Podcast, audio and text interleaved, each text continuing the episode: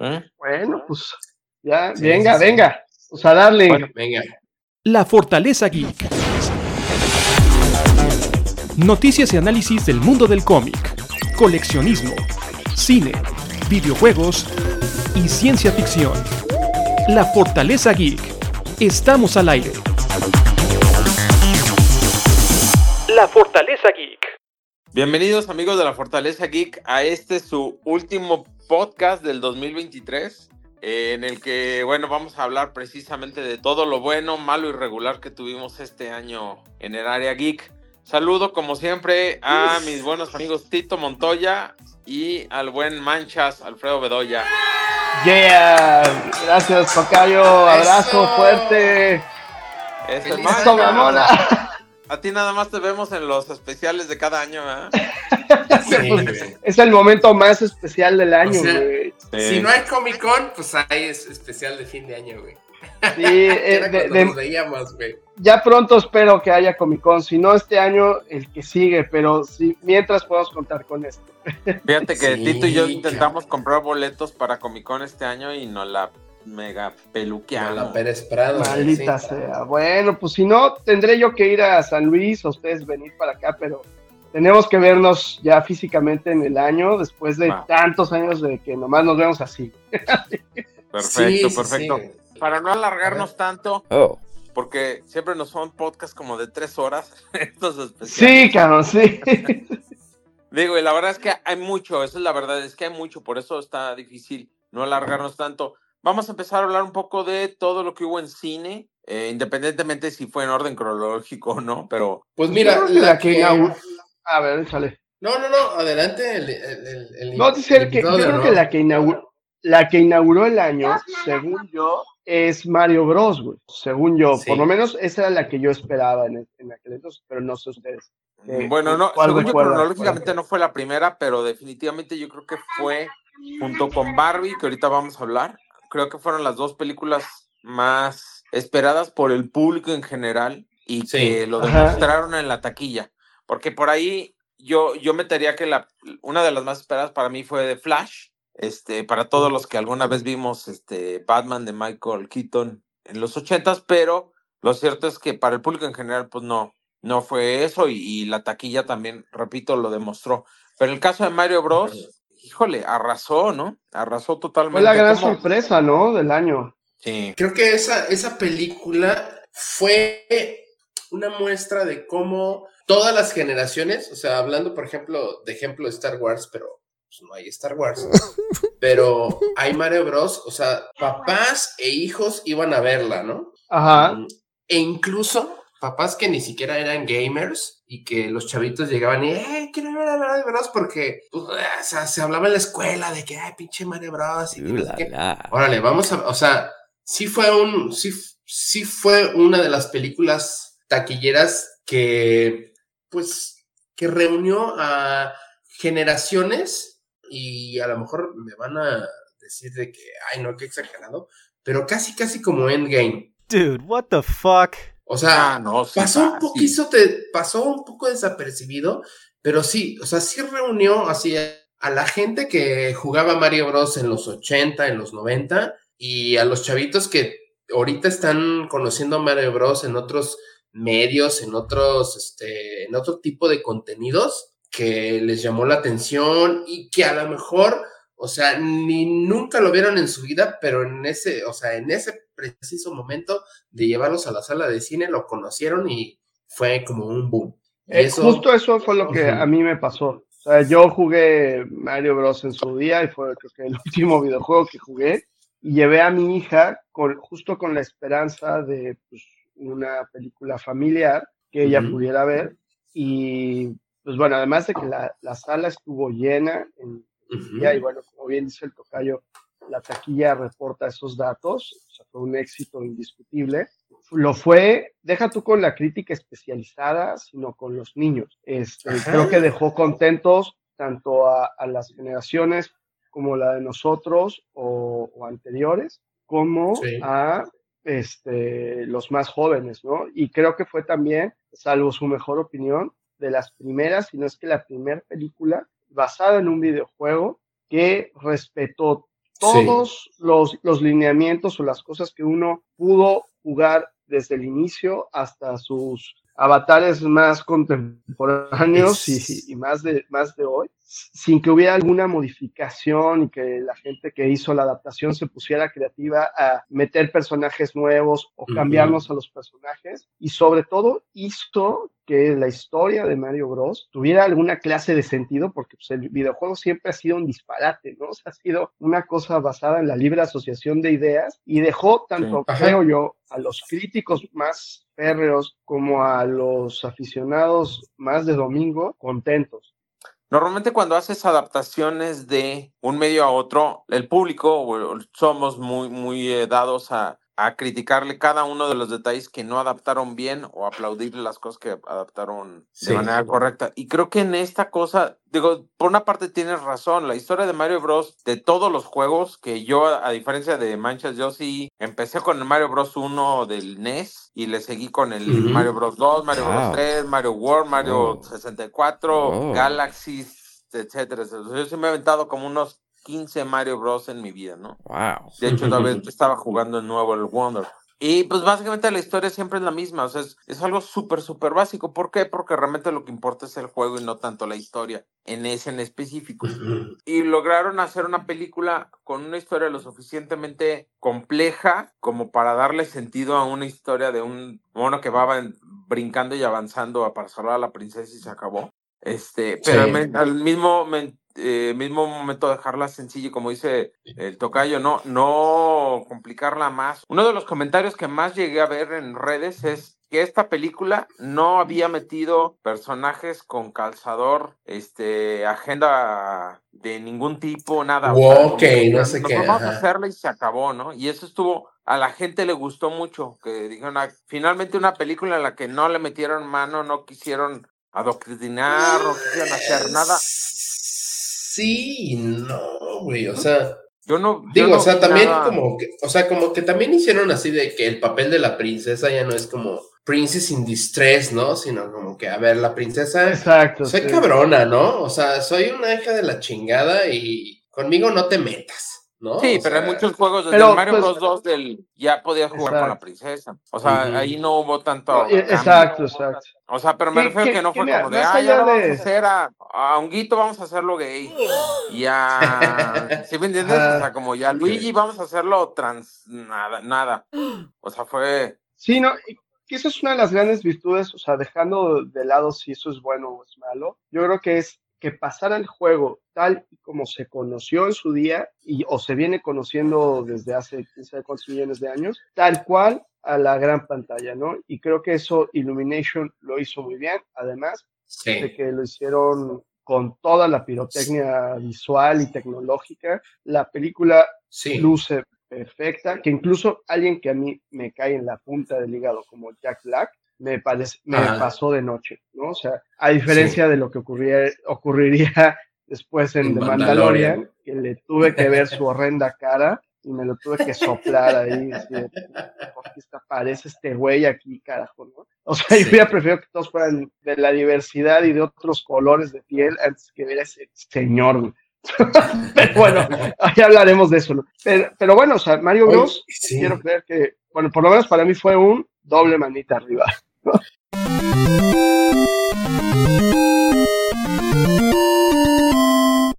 Fíjate, fíjate que yo no soy público de Mario Bros. porque la neta yo no, no, jugué el videojuego así tanto como por ejemplo Alfredo. A mí, pinches morros de, con bigote, güey, que viven con su familia. Así, es neta, güey. O sea, a ver, ¿cuántos años tiene Mario Bros, güey?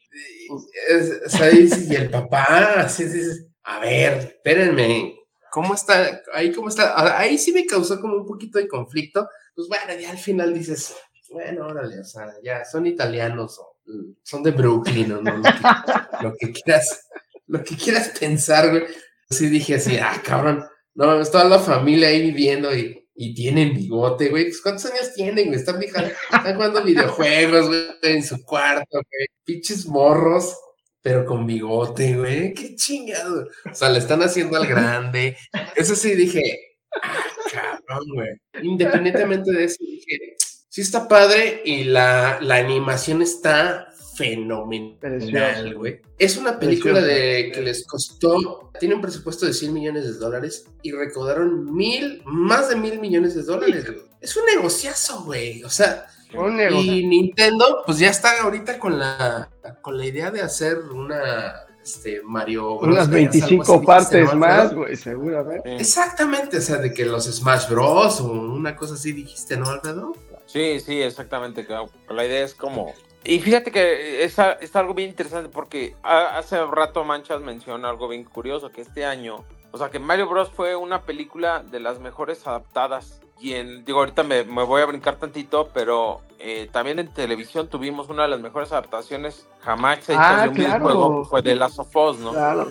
Y, lo, Claro, y es lo sí, interesante sí, cómo Ah, ¿Cómo uh, ahorita? sí. piénsenlo fríamente como mientras que las películas de cómics este año demostraron una caída en taquilla bien fuerte, no sé hasta qué Sí. punto es de que el cliente, el público ya se empezó Es a cansar de, eso, los, ¿eh? de los cómics. Digo, ya eh, son muchos factores, pero en general los de los videojuegos Sí. empezaron a, a levantar, o sea, porque no solamente fueron esas dos, hubo una película, la de Warcraft, o- no, Dungeons and Dragons, Mm. perdón. Está bien chida la película. Yo no, Ah, yo no conozco el juego ni nada y estuvo bien chida. A lo que me refiero es que tal vez ahorita como que empieza a terminar el ciclo de los cómics, digamos, Sí. este, y empieza Ay, tal vez a sustituirle el, Ay, el área de los videojuegos, porque incluso creo que ahorita ya en el cine una, no la, no la conozco, es un videojuego para chavitos, pero también estoy viendo que le está yendo bien, entonces puede ser que por ahí vaya, ¿no? Sí, Incluso sí, Gran sí. Turismo, también este Claro, sí. Gran Turismo. sí, sí. Ah, sí, es cierto. Sí, Gran Turismo, fíjate que es un... es el director Ajá, de, de. Chappie y de District 9. Sí. Sí, sí, sí. De hecho, es, ese es como una de mis, es de mis pendientes de que se me fueron de verlas en este año. Que con el trailer dije, ah, güey, no mames. Sí fue una cosa muy, muy chida. Pues Dime, rescatando lo que de lo que dijo el tocayo, Sí. o sea, de Mario Bros. y con esto que acabas de decir de Gran Turismo, no perdamos de vista que también fueron comercialotes, ¿no? Y que, y que Sí. cumplieron sus objetivos, yo creo que cabalmente. O sea, en cuanto a nosotros salimos Exacto. de ver, y esto te lo digo como información de primera mano, del cine, mi hija quería jugar Mario Bros. O sea, ella en su existencia había jugado. Mario Bros. Exactamente, es como uno en, de niños que a lo mejor vimos los superhéroes en la tele, o sea, por ejemplo, Spider-Man lo vimos tal vez en el canal 5 antes de verlo en los cómics, ¿no? Porque no sabíamos leer, Claro. ¿No? Entonces, y, y estos chavitos nuevos lo vieron en, en, en una película antes de jugar videojuegos, ¿no? Porque a lo mejor todavía no tienen esa destreza o esa edad para, para acercarse a los videojuegos y eso está, está, está fregón, ¿no? Ah, bueno, lo que iba a decir de, de- de Gran Turismo era que, el, bueno, nosotros no vimos la película, pero el tráiler, el tráiler, o sea, ella lo vio y dijo, quiero, quiero verla, o sea, le llamó la atención. O sea, a lo, a lo que voy es un poco que están cumpliendo sus promesas, ¿no? Están su- pareciendo atractivas y ya una vez que, se, que los niños entran en contacto, las apropian. Entonces, pues bien, o sea, en Exacto, ese güey. Y algo sentido bien salió bien la jugada, ¿no? Y algo bien interesante Exacto. que yo ayer platicaba con Tito es como la cuestión de que ahorita actualmente sientes que ya necesitas nuevas franquicias en el cine porque Sí. Ya ha habido mucho de Ah. lo que ya conoces, ¿no? Y, y evidentemente muchas de las franquicias que ahora van a sacar va a ser de videojuegos, que son universos que está bien interesante, porque por ejemplo Mario Bros fue una película que, em, como dices, fue, fue para tres generaciones, o sea, porque por ejemplo los niños ahorita que tienen un Switch conocen Mario Bros, o sea, ahorita. Mario Wonder es, una, es un éxito de ventas, ¿no? Y de, de- de- de entrada cualquier juego de. Mario, sin importar la consola, se vende como pan caliente. Pero Entonces, ahorita los niños que tienen Switch pueden jugar Mario Wonder y pueden jugar todos esos. Todos los que tienen 20 años más o 30 años más que jugaron en su momento el Nintendo 64 o el también. Y los que iniciaron, o sea, por ejemplo, yo fui al, al cine con mi papá, que mi papá ya siendo adulto jugó el primer Mario Bros. con el primer Ujú. Nintendo hace 40 años y le gustó mucho la película. Entonces, Mm. ahí hablas de tres generaciones, hablas de Sí. gente que dices, bueno, el concepto básico, o sea, no, dado que son historias o eh, franquicias nuevas en el cine, digamos, pues no tienes tanta bronca, ¿no? O sea, puedes decir, bueno, pues vamos a adaptar estas versiones de Gran Turismo, de, de Mario Bros, de Warcraft, de lo que sea, y, y para, para el público en general que no, cono, que no está tan clavado, se siente como una franquicia nueva. Y para los que ya la conocen es como de, ah, vamos, vamos a, a, clavarnos en esto que ya conocemos, ¿no? Sí, sí, sí. Fíjate que otra, otra película que a la gente le, le llamó mucho la atención por ser otra, otra propuesta distinta a lo que ya se estaba viendo y de que habíamos regresado de una pandemia que a lo mejor, pues, mm, pues sí, estamos regresando a los cines. Es la película de Barbie, ¿no? Ah, ¿Ustedes les gustó? Sí. Que, ahí, que, ahí aguanta, porque ese es otro comercial de juguetes que antes de ese está Transformers. Transformers ah, que salió ahora con bestias y que eso es la promesa de un nuevo universo porque ahí nos, dejan con la conexión a G.I. Joe. Entonces, ahí está el otro comercialote de juguetes, por lo cual me hace pensar en lo que hizo el tocayo respecto a que a lo mejor los superhéroes van de salida, ojalá yo, yo va a ser mi deseo de año nuevo, ojalá, ya dejen los cómics en paz, y que a lo mejor vienen, vienen ahora los, los juguetes y los Los juguetes. Fíjate, pero está bien curioso, o sea, por ejemplo, ¿Cómo ahorita, o sea, Barbie, por ejemplo, ¿no? Un juguete, Mattel. Y Hasbro llegó con Transformers, que es una franquicia que a lo mejor ya tiene mucho tiempo y todo. No sé si la vieron. ¿Sí la viste tú? Sí, y de hecho, justo ayer estábamos sí, las taquillas y le fue muy bien. Sí, y la verdad está, está padre. O sea, es como, dejémonos de mamonerías, es un churrote para que es entretenida, disfrute es, entretenida. Exactamente. O sea, es, algo para que, uno vaya al cine, lo disfrute y así. Y se me hizo muy, pues una parte, una parte reboot o una parte así como que borrón y cuenta nueva, muy interesante que pueden aprovechar por lo mismo que dices de G.I. Joe, ¿no? Pero eso que comentas, Manchas, de, o sea, como que estamos llegando a los juguetes, es esa evolución que, por ejemplo, los ochentas comenzaron de en la televisión hacer comercialotes que eran caricaturas. Claro. Exacto, Transformers, G.I. Joe, Mask, etcétera, etcétera. Ahora están en, películas, ¿no? Que si bien que mal, a lo mejor no este año se nos este año se nos cayó la película de Netflix de He-Man. O sea, este año dijeron, va para atrás todo lo invertido en el live action de He-Man y pues qué onda, ¿no? Supuestamente sí que a lo mejor, pero quién sabe cuándo. Que a lo mejor ese dinero iba para el sueldo de Margot Robbie, güey. ¿No? O sea, dijeron, a ver, espérame, o sea, Margot Robbie la tenemos que, la tenemos que asegurar y pues ni modo, He-Man, vete a la Oye, chingada, güey. O sea, tenemos eh, entonces, atendiendo al elefante rosa en la habitación. ¿Ustedes qué, opinaron sobre Barbie? A mí sí me gustó, eh, se me hizo algo nuevo. O sea, al final de cuentas es lo mismo. O sea, de entrada es, algo muy curioso porque evidentemente nosotros de niños no jugamos con Barbies. O sea, nosotros hombres no jugamos con Barbies, ¿no?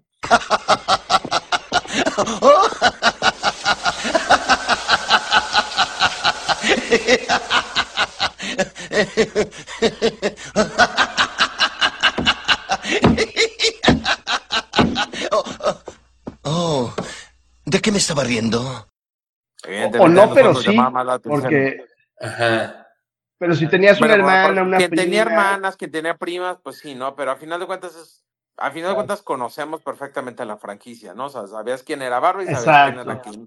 Y también, y hasta pasabas por el pasillo. Igual de Mario Bros. era algo muy básico, no necesitabas más que saber quién era Barbie, quién era Ken y que todo era color rosa y se acabó. Creo que lo, o sea, Barbie sorprendió por lo visual de entrada, o sea, la producción sí estuvo fenomenal. Y eso a mí me llamó mucho la atención, desde que vi el tráiler y vi todo rosa, dije, no mames, quiero ir a ver esa onda. Y estuvo bien loco, estuvo bien loco porque... Tráiler con este tono socarrón, ¿no? Ajá. Claro. Y estuvo bien locochón porque, por ejemplo, cuando se estrena la película, veías a muchísima gente con algo rosa. O sea, no solamente Sí. disfra- o Órale. había chavas disfrazadas de, pero, pero había mucha gente que llevaba algo rosa, Sí, una sí. playera, unos tenis, lo que quieras. Sí, sí, sí, Y eso estaba sí. chido porque como que te unías al, al mame de, ah, pues órale, o sea, vamos a entrar un poquito como, como que también se vale, ¿no? También se vale, nos, incluso nosotros como vatos, entrarle, ah, pues órale, ir a disfrutar la Mm, película de claro. Barbie, este, con ese detallito. Y estuvo chido. Y lo mismo, también hizo mil millones de dólares, o sea, superó los mil millones de dólares que estás hablando, Sí. porque la, la, la gente quería ver algo diferente. Y mal que bien, fue algo diferente. O sea, fue, ya no fueron superhéroes, ya no fueron cómics, ya no fueron aliens, ya fueron superhéroes. O sea, En ese caso fue una muñeca de rosa y todo un mundo de fantasía y estuvo locochón. O sea, estuvo... Sí. Mucha gente se como que se crispó, ¿no? Con el mensaje y así de que. Ay, no, Exacto, que- exacto. que, o sea, Exacto. Pero ese, ese es el Dividió pedo, o sea, opiniones. Ajá. dividió opiniones y ese, ese es lo chido de, de, de las películas. A mí, lo único que no me gustó, y no fue ese asunto así de que, ah, no, es que no me gustan las películas que tienen mensaje o que. No, no, no, esa me vale madre.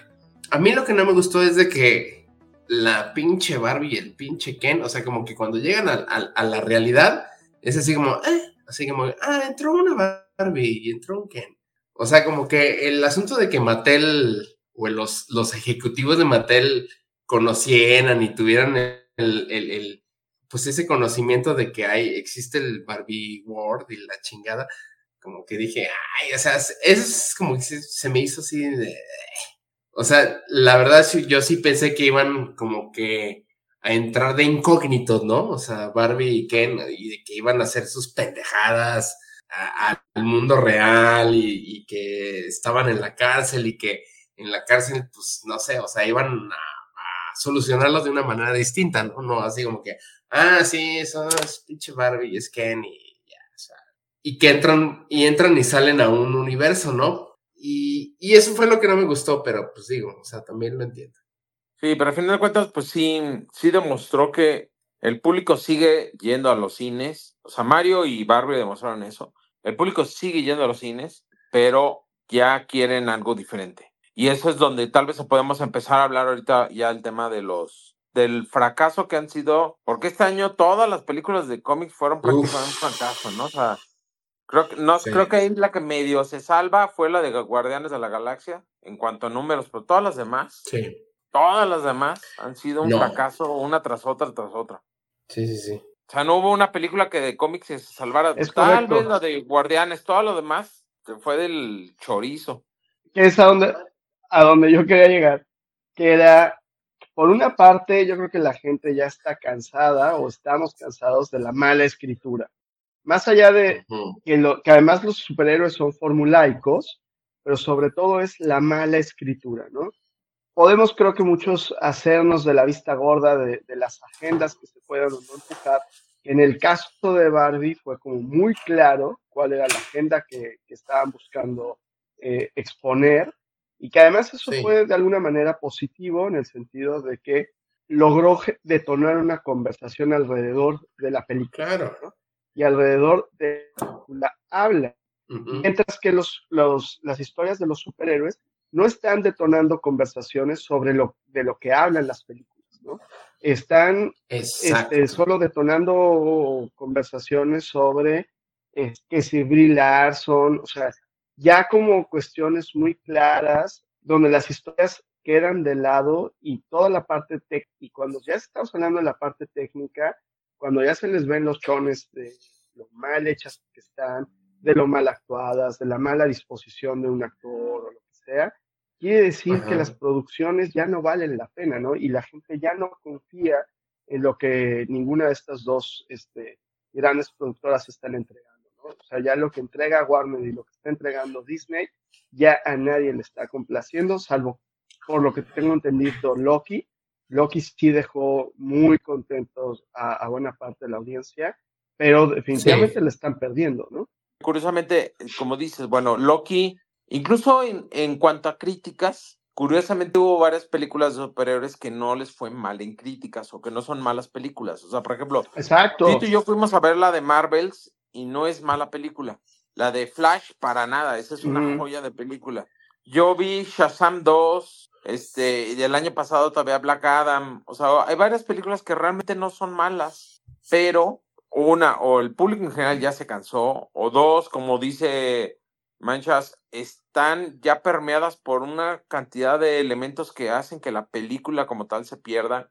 Y entonces, y también ya tienes un punto en el cual, o sea, ya hay que ser sinceros, llevan 20 años dándonos películas de superhéroes y ya hay un punto en el que la gente ya le perdió el interés. O sea, tú dijiste hace, hace, rato Cuando fue, cuando fue Endgame o fueron las Avengers, era todo un fenómeno. O sea, la gente hacía fila para la preventa de los boletos. O sea, era, era todo un relajo. ¿Por qué? Porque te iban construyendo una historia poco a poco a poco. Ahorita, no importa si es de DC o de Marvel lo que salga, ya, o sea, ya nadie compra preventas, hay el fin de semana del estreno y están vacías las salas, y no solamente en México, en Estados Unidos. Ve la taquilla que tuvo de Marvels, ve la taquilla que, que tiene ahorita Aquaman, la taquilla que tuvo de Flash, desgraciadamente, porque esa no se le merecía esa taquilla, pero bueno, este, etcétera, etcétera, la de Quantumania, etcétera. Sí. Ya te estás hablando que ya exprimieron demasiado, ¿no? Ya fue la, la gallina de los huevos de oro, ya la están ahorcando. Y lo cierto es que yo no sé hasta qué punto los estudios se vayan a dar cuenta de que deben de dejar de eh, descansar al público de todos esos contenidos para que vuelvan otra vez a ser rentables y que la gente tenga interés. Porque, por ejemplo, ahorita viene el reboot de, de DC y yo le tengo mucha fe a lo que haga James Gunn con DC porque en general creo que los tres que estamos aquí nos gusta mucho más DC que Marvel, ¿no?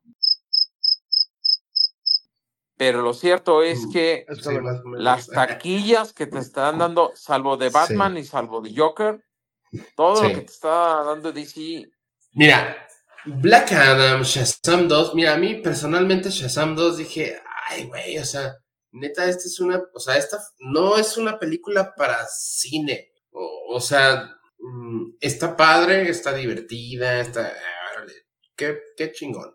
Black Adam, pues le va. Pero, por ejemplo, Flash, que tanto le anunciaron, que tanto le hicieron, o sea, fuera del, de lo de Ezra Miller, que... Miller. Miller. Miller.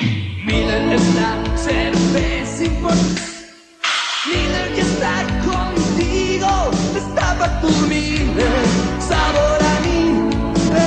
Miller es la cerveza importada. Miller, de venta en todo el mundo. Miller ya está contigo. Pues era una película en donde, o sea, Michael Keaton, o sea, Michael Keaton regresaba como Batman. Era para que la gente se llenara, o sea, llenara los, los, las salas de cine y no lo logró. Fue también como una respuesta a esa a ese hastío y a ese aburrimiento de la fórmula de los superhéroes, ¿no? O sea, y también, o sea, es, es como ¿sabes qué también? Ajá, dime, dime. ¿Sabes qué también pasa ahí, siento yo? Que la película de Flash no era ni de Flash, ni de Batman, ni de nadie, ¿no? O sea, eso era un evento. Exactamente, o sea, que al final de cuentas, si uno lee Flashpoint, sí es un evento sobre Flash, ¿no? Que afecta. Exactamente. pero, y, aunque más o menos la película está centrada en eso, pero no te presenta al personaje. O sea, en este caso, regreso al cómic. Si tú lees Flashpoint, vienes de alguna manera de un contexto de todos los personajes y de toda la Liga de la, de la Justicia que te conduce a la culminación en Flashpoint. Pero para presentar al personaje en cine, a pesar de que ya lo habían introducido de una forma ahí medio rara en Batman v Superman y después lo, vuelven a, le dan continuidad en la Liga de la Justicia.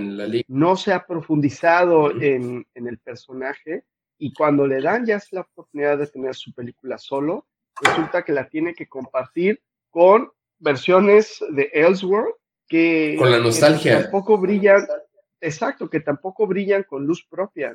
Entonces creo que sumado a ciertamente una, una deficiente calidad en los efectos especiales, que a mí me, todas esas películas, todas por igual me parecen igual de pinches. Este, pues, en- curiosamente, en esta ocasión, con Flash se pusieron especialmente quisquillosos, ¿no? Cuando yo una de las peores películas que he visto en la vida es Endgame, ¿no? O sea, tiene uno Sí. de los efectos especiales con más hueva que he visto jamás, y que no entiende por, no, no logro entender por qué le puede sorprender a alguien y parecerle medianamente pasable todo ese festival y orgía de pixeles horrendo, que a Flash no se lo perdonaron, ¿no? O sea, todas estas cejas levantadas que empezaron a alzarse este, con la parte final de la cronobola, que era de... Con Nicolas ¿por qué les Cage. extraña? Sí, güey, pero ¿por qué les extraña si siempre se han visto así de ojetes todos, güey, ¿no? O sea, los Sí. Avengers son películas muy mal hechas. Hulk, el Hulk del MCU es una de las cosas más horribles que existen en el mundo, pero se ensañaron especialmente con Flash, con los bebés, con la cronobola, con el Christopher Reeves. ¿Quién sabe con qué tanta colección de cosas que les hicieron muecas? Cuando ciertamente, pues la película, en- como bien dice el tocayo, no es mala, ¿no? O sea, tiene un humor medio bobo, este, pero pues entretienen, ¿eh? Lo- logra logra Sí. cumplir su promesa, pero yo creo que adolece de esa cuestión, ¿no? No es Sí. ni, ni picha, ni cacha, ni deja batear, ¿no? Entonces, los invitados especiales no brillan con luz propia y el protagonista, a duras penas, logra este, su cometido, ¿no? Y entonces uno se queda con muchas, Ajá. con muchas dudas viéndolo en cine de cómo obtuvo sus poderes, y, eh, o sea, qué es lo que pasó, aunque más o menos ahí medio te cuentan, pero no lo ves, mientras que te han, te han contado mil y un veces el origen de Batman, que es como de, ya, güey, ya por favor, ¿alguien me podría contar bien el origen de Flash? Pues no, esta no fue la ocasión. Sí, y aparte, eh, si hay momentos de la película en donde dices, híjoles, a ver, ¿me lo están contando en serio o me lo están contando en broma, no? O sea, Sí, a ver, pónganse de acuerdo, ¿no? O sea, ¿son DC o son Marvel? O sea, Claro. o son DC que quieren ser Pero aún Marvel, así- más bien. Y aún así no es mala, ¿no? O sea, yo creo que tampoco... No, no es mala. Todo el desprecio con el que la gente le pagó. O sea, no, Porque, no era por ejemplo, tanto, o sea, sí. Ajá, o sea, sí, sí cumple con esa fórmula de superhéroe, pero al final, o sea, sí es un poco predecible, pero al final sí te muestra algunas cositas que, que a lo mejor no te, no te esperabas, o sea, de eso del Nicolas Cage, Superman, de la Supergirl, del Christopher Reeve, que igual se ven bien pinches gachotes y todo, pero dices, órale, va, o sea, neta están haciendo el esfuerzo por hacer algo chido, ¿no? O sea, pero creo que estuvo en el contexto más cabrón para que no, pues no pegara. O sea, a lo mejor dos años antes, sin pandemia, pudo haber sido una, buen- una muy buena película. 20 años, ¿Qué? 20 años Sí. de películas de superhéroes. Yo creo que Sí. ahí me quedaría, o sea, ya, güey, ya se necesita un descanso. Mira, Ujú. yo la verdad es que a mí la película me parece muy buena. Incluso la acabo de comprar, la, la vi la semana pasada otra vez.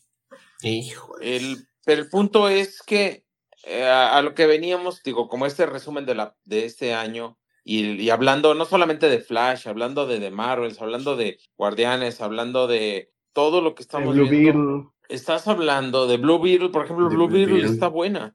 Y también la taquilla fue mala. Está Está buenísima.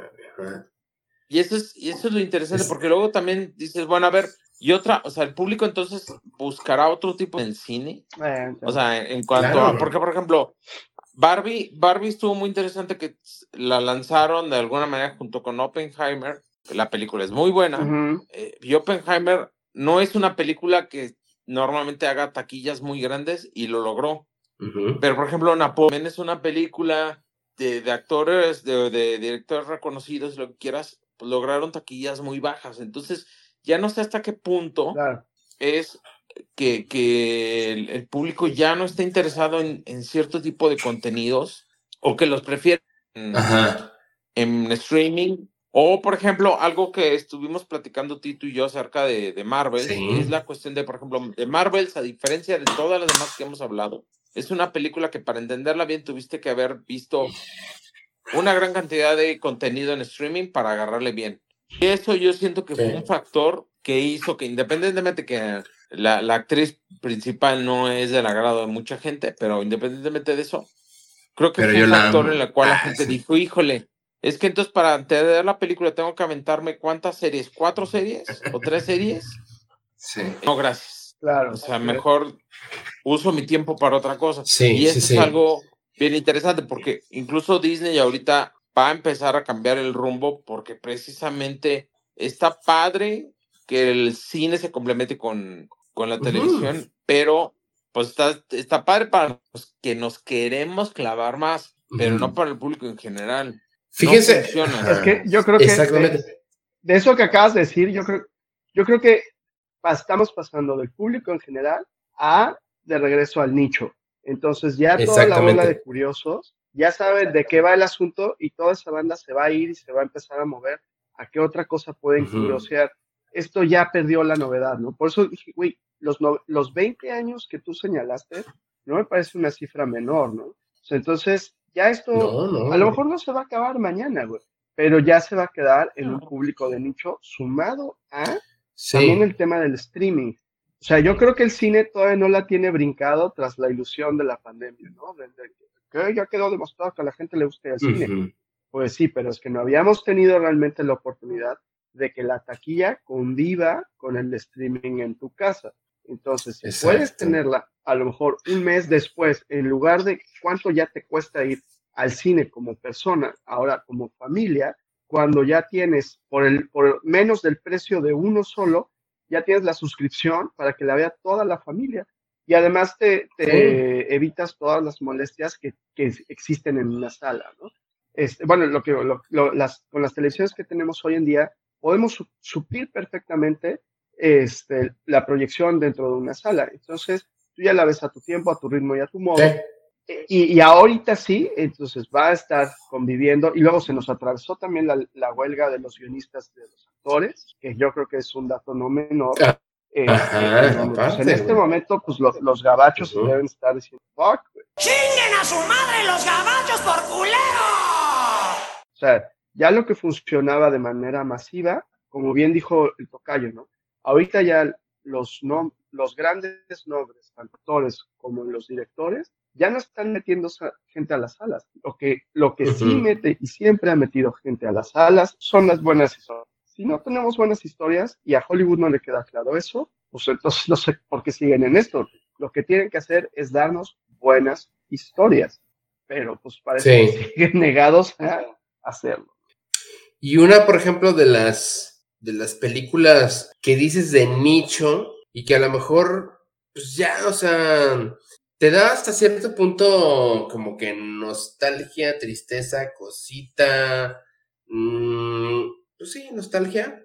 Es la de Indiana Jones, de que pues estrenó, recaudó nada, o sea, y es una de las muestras de, de cómo una franquicia que fue súper exitosa durante casi 40 años y fue una, o sea, la, la última, la quinta, quinta película de Indiana Jones, este, pues la anunciaron desde hace cuatro años y estuvieron, eh, estuvimos nosotros, por ejemplo, dándole cobertura, pues ya mucha gente no le interesa. Es una película que, que ya a pocas, ajá, o sea, exactamente, o sea, pocas personas les, les interesó y que fueron al cine de que, ah, órale, qué padre, fans de Harrison Ford o fans de Indiana Jones, pero hasta ahí, o sea, y es una fórmula de aventura o de algo que ya ahorita en el cine no está funcionando, ¿no? O sea, igual hasta lo quisieron revivir con esta este, Lara Croft, con Tom Raider, pero pues nomás no, o sea, Creo que aquí algo bien interesante es como que hay franquicias que si bien en su momento fueron muy exitosas, no tienen la capacidad de sobrevivir al paso del tiempo y Indiana Jones fue una de esas. O sea, Indiana Jones en los De 80 acuerdo. un hitazo, ajá. eh, pero ahorita a la gente ya no le interesa. Digo, los que fuimos a ver la película somos los que en su momento vimos Indiana Jones y nos sigue gustando y tenemos las películas en DVD y lo que quieres. Pero tú lo dijiste, Sí. el público en general no le interesó. Y desgraciadamente con Indiana Jones No. o sea, de taquilla baja y tuvieron costos altísimos. Fue una película que costó 300 millones de dólares y recaudó 200 y tantos. Curiosamente, la de Ghostbusters de Afterlife tampoco tuvo una taquilla muy grande. No sé si han visto, pero ayer yo estaba viendo los datos y hizo 270 millones de dólares. La diferencia es que nada más costó 90. Entonces, Ok. a todos los que fuimos a ver Ghostbusters tenemos la idea de que fue un gran éxito. Y lo cierto es que la película fue muy buena, pero no fue un gran negocio. Simplemente que estos bajos y permitieron que a pesar de que se eh, que no fue mucho en la taquilla, fuera negocio y por eso van a hacer la siguiente. Y el problema fue con Indiana Jones y con muchas otras franquicias que ya tienen su tiempo, que gastas mucho y ya no recuperas, Sí. la gente ya no le interesa. Ya, o Este sea, con- y a mí se me hizo muy triste, güey. O sea, Indiana Jones, porque, o sea, híjoles, o sea, Harrison Ford es un actor icónico de cierta época, o sea, Star Wars, por ejemplo. Y no manches, o sea, ese es, su- ese es el personaje que él, que él más como que yo creo que él más quiere y él más ha apropiado, más que Han Solo, más apropiado y que, pues, o sea, el- la película no, no llamó la atención, o sea, y, al- y fuera de que la gente la haya visto y todo, pues sí, en redes sociales la gente hablaba de que, ay no, este, super woke y que Indiana Jones, este, es así como el Han Solo, ¿cómo se dicen? El, el Han, Han Solo o así, o sea, como que ya el Han Solo deshuevado, pues el Indiana Jones deshuevado y la chinga. O sea, como que dices, qué triste, güey. Digo, por nuestra generación, ¿no? O sea, de que, que, que ese tipo de franquicias ya no sean tan exitosas, ¿no? O sea, entonces, pues, ¿para dónde va el que- público, no? Es que yo creo que Claro. ya, o sea, uno tiene que aprender a cuándo el- se le acabó el sabor al chicle. O sea, no era necesario eh, Indiana Jones eh, 4000, 2200. Claro, eh, ya, o sea, hicieron una muy buena trilogía. Yo la vi en su día. me- es, es buena como una estampa de su época.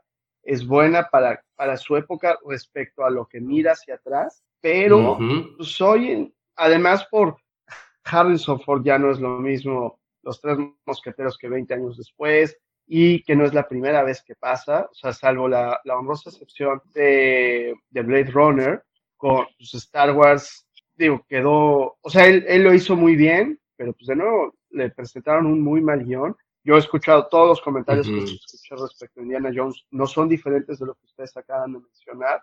Y pues creo que es eso, ¿no? O sea, de, pues para empezar, pues, ¿qué, qué vas a ir a ver en Indiana Jones con lo que queda de Harrison Ford, ¿no? O sea, tal vez si Sí. le ofrecieran, para tal caso, una serie animada, o sea, una forma en la que no tuvieran que depender del actor de acción viva y de su edad y su condición física, que pudieran recrear estilo Rebels, este, donde tienen oportunidad de crear libremente este, historias desde cero y reexplorar al personaje sin que al señor le duela o no la rodilla, pues sería mucho mejor. Pero pues también están medio pensando en el pase de estafeta, que pues creo que es lo que mucha gente se quejó en el de, pues es- estás viendo cómo no es el final, sino es el principio de una continuación más a huevo que levantarse en lunes a trabajar. ¿no? Exacto. Entonces, exacto. este, Yo creo que, creo que la, la pregunta no es hacia dónde vas, sino es de, pues, ¿por qué seguimos yendo hacia alguna ¿Por qué seguimos así? exactamente, güey. Bueno, pero, Claro, pero es lo que decíamos hace rato. El problema es que hay una carencia de, de ideas nuevas en Hollywood. Y las Exacto. franquicias ya las sobreexplotaste. O sea, incluso, por ejemplo, ahorita, franquicias que hace 10 o 12 años tuvieron mucho éxito, como los Juegos del Hambre, ahorita salió la nueva y ya no ha hecho ruido. Y la película yo la fui a ver, no es mala, pero ya no, ya no fue el mismo hit que Sí, fue hace sea, 10 años la otra, o hace Ya- 15 años la otra. Matrix ya 4, perdió la Porque estuvieron mame, y caso, mame, mame, y mame, y mame, güey. O sea, Y este año viene pedo, güey, o sea. Alien, viene de regreso el planeta de los simios, o sea, que es así como de, ¿por qué vivimos en un loop, no? O sea, ¿por qué no podemos, in- Ajá. por qué no se pueden inventar cosas nuevas? ¿Por qué no se, o sea, a la menor eso- provocación nos van a meter otro Terminator, güey, ¿no? O sea, tantito nos No, no lo dudes. Vamos a tener Pero- Y eso, a, y a eso, Arnold y eso- Schwarzenegger haciendo Conan punto. 3, cabrón. Exacto. Y eso es porque Y, Bernardo, nuestro productor de, de- de la Fortaleza Geek, nos decía, o sea, es que saludo. también los estudios buscan mantener sus fran o sea, las franquicias, sus propiedades, su, su- ¿cómo se dice? El- la propiedad intelectual vigente, güey. Entonces, con que saquen una pinche película chafota de Predator, de, de este, ¿cómo se llama? Alien, de lo que quieras, eso va manteniendo la, la, la franquicia vigente y ya no les quitan los derechos, ¿no? Como lo que está pasando con, Exacto. por ejemplo, con Winnie Pooh, o con Mickey Mouse, que ya es como del, según esto, del, del dominio público, ¿no? Entonces, Y otra, ¿no? Este año tuvimos La Sirenita. Bueno, Ah. ahí está, ¿no? O sea, Ahí tienes Sí. otra cosa que o sea, ahorita Disney está pasando por un punto en el cual las películas de Disney les están yendo mal, las películas de Marvel les están yendo mal, ajá, Star Wars no existen.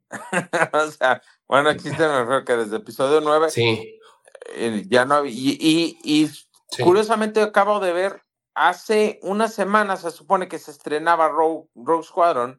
oh, ok. Sí, no que mames. no llegó. Todo lo que ha cambiado, ¿no? O Ya sea, la película, ¿no? O sea, sí, Sí, mi punto es ese, o sea, que, que ya. sí. Sí, tienes que empezar. Por eso, por una parte, se la, se le aplaude a, a, Di- digo, a Netflix, por ejemplo, que ahorita lancen la de Sí. Rebel Moon, que es una franquicia nueva, lo que sea. Aunque, sí. aunque ahí Aunque creo que está no le está pinche. yendo tan bien Ah. por la cuestión de, de haber tratado de ellos fabricar el, ellos haber tratado de fabricar el efecto Snyder, Snyder Cut, ¿no? El, el El problema- la película ayer. Mira, el problema de Rebel Moon es que es de Scott, de este güey, de Zack Snyder. Ese es el pinche problema, güey. Si fuera de otro cabrón, Sí. güey, es- sería la gran mamada, pero es de ese pendejo, güey. O sea, y ya además, como... Fíjate, ah, ajá. fíjate lo, lo que pasó con, con el inicio, o sea, de la promoción ya de Rebel Moon, que era de, pues chavo, promo, o sea, esté como te haya quedado la película, habla de ella. Y entonces, oye, Ajá. ya, ¿cómo ves si, si llegara el hada de los deseos y te dijera, ¿regresarías a, a si yo regresaría a DC, aunque eso ya era Sí. este punto final, decir, güey, deja de hablar de eso. Y el cuate está diciendo mismo". así de que le preguntaron así, oye, ¿y, y el Doomsday real todavía existe? Sí, todavía existe. O sea, ¿con qué? ¿Con qué derecho y con qué autoridad está diciendo de que el Doomsday del, de su, del DC Extended Universe existe? O sea, a ver, ¿qué? O sea, te la autorizó Warner. O sea, la verdad, el cuate sabe manejarse, pero eso es lo que ya, o sea, en algún momento cae gordo y que, y que hay gente que le, le gusta y le encanta, ¿no? Claro, pero a lo que voy es a que seguimos en círculos, ¿no? Seguimos en, Sí, en, en lo mismo, no somos capaces ya de, de avanzar, ¿no? Eso decía hace rato, ¿no? O sea, nos des- tantito nos descuidamos y nos van a meter un Terminator 8, este, Conan 3, este, Sí. pues el próximo año vamos a tener Cazafantasmas 4, este, ajá. así ya bajita la mano tenemos seis películas de Jurassic Park y dos series de animación. Sí. O sea, y viene el de próximo año una nueva, otro- una nueva otra serie de Alien, fue muy mal. viene una. Ajá. Pero fíjate que, mira, Cazafantasmas sí lo han manejado, bueno, lo rectificaron con la de Afterlife. Sí, sí. O sea, es una cosa fabulosa. Y neta, sí espero al Frozen Ah, bueno, Empire que le pusieron Apocalipsis Fantasma. En, la, en, Sí, en- fantasma. sí. en latinas, o sea, qué pedo. O sea, Frozen, Empire, Apocalipsis, Fantasma. O sea, a ver, pero bueno. Ok. Ni de cerca. No hay-. Mm, Sí, ni de cerca, no hay pedo. Pero este, lo han sabido manejar bien, o sea, como que sí ha sido una franquicia que dices, órale, o sea, sí, sí ha sido una transición natural, que ha sido aceptada por los fans y por el público, que otras franquicias no, por ejemplo, ¿no? O sea, en este caso Indiana Jones, o sea, regresamos, Claro. nos presentan a, a esta morra que es la hijada, y que Indiana Jones sea viejito y que... No, güey, yo quería ver a Shia LeBouf, por ejemplo, ¿no? Que según, o ¿O sea, no? en ese tiempo era de, ah, no mames, este güey va a ser el Indiana Jones. Y el estudio dice, no, ni madres, güey, porque Shia LeBouf está loco, ¿no? Aparte. Ajá, lo quiere, güey. güey, ¿no? Está, sí, está loquísimo el pendejo. Pero este, no sé, o sea, si hay, si hay, si hay un hastío de, de ese género de, del cómic, de, de la ciencia ficción, de la aventura, pero es lo que tú dices, machazo, la forma en que escriben las historias. Porque los clímax y la forma en que terminan las películas siempre es lo mismo. O sea, de, Es igual. la ciudad que se destruye, que se enfrentan, que, o sea, ya la gente está cansada de eso, ¿no? Estamos cansados de eso. Sí. Que son los- bueno, formulaicos. Brincando un poquito del cine a la a la, A las series. a la televisión. Sí, ya. A ver, ahí Para- creo que ahí la ahí sí ha cambiado un poco. Ahí sí hemos tenido buenas sorpresas. Tuvimos de The Last of Us que fue estuvo excelente recibida tanto por los que jugamos Muy bien recibida. como Sí. por los que no conocían la franquicia. Y pero además de Last of Us tuvimos varias series, ¿no? Por ejemplo, tuvimos la el spin-off de The Boys, la de la de Jean Claro. eh, Gen- Gen B. Jim B. Exacto. Este pues Llegó la bueno, año- sorpresota que fue One Piece. Ah, sí. Eso Sí, o sea, muchísima gente. A, a mí, banda que digo, tú sabes, Tocayo, que yo no soy afecto al manga, pero banda que es ajena por completo a esto, o sea, por el lugar común, ¿no? De, oye, a ti te gustan los cómics, yo sé que esto es un cómic, ¿qué tal está, no? O sea, ¿me lo recomiendas? O sea, empezó a generar curiosidad y este, e interés en nuevos públicos, ¿no? En, to- en Sí. todos estos este, curiosos de los que hablamos, que a lo mejor ya son prófugos de los superhéroes, que quieren estar en, en, pues, en la conversación de lo que está hoy partiendo el queso, y yo creo que One Piece, junto con lo que tú acabas de mencionar, llegó a ocupar un lugar importante. Claro, y, y a final de cuentas también hubo, digo, la, por ejemplo, el año pasado que tuvimos este House of the Dragon y tuvimos la, la de Claro. La, la de El Señor de los Anillos, ¿no? La de la del eh, Rings of Power. Rings Pero of a final de cuentas, a una le fue muy bien y a otra le fue muy mal en, en la crítica. no. A final de cuentas, fue como de, bueno, dame más contenido nuevo, ¿no? Este año tuvimos, por ejemplo, The Continental, que es del mundo de John Wick.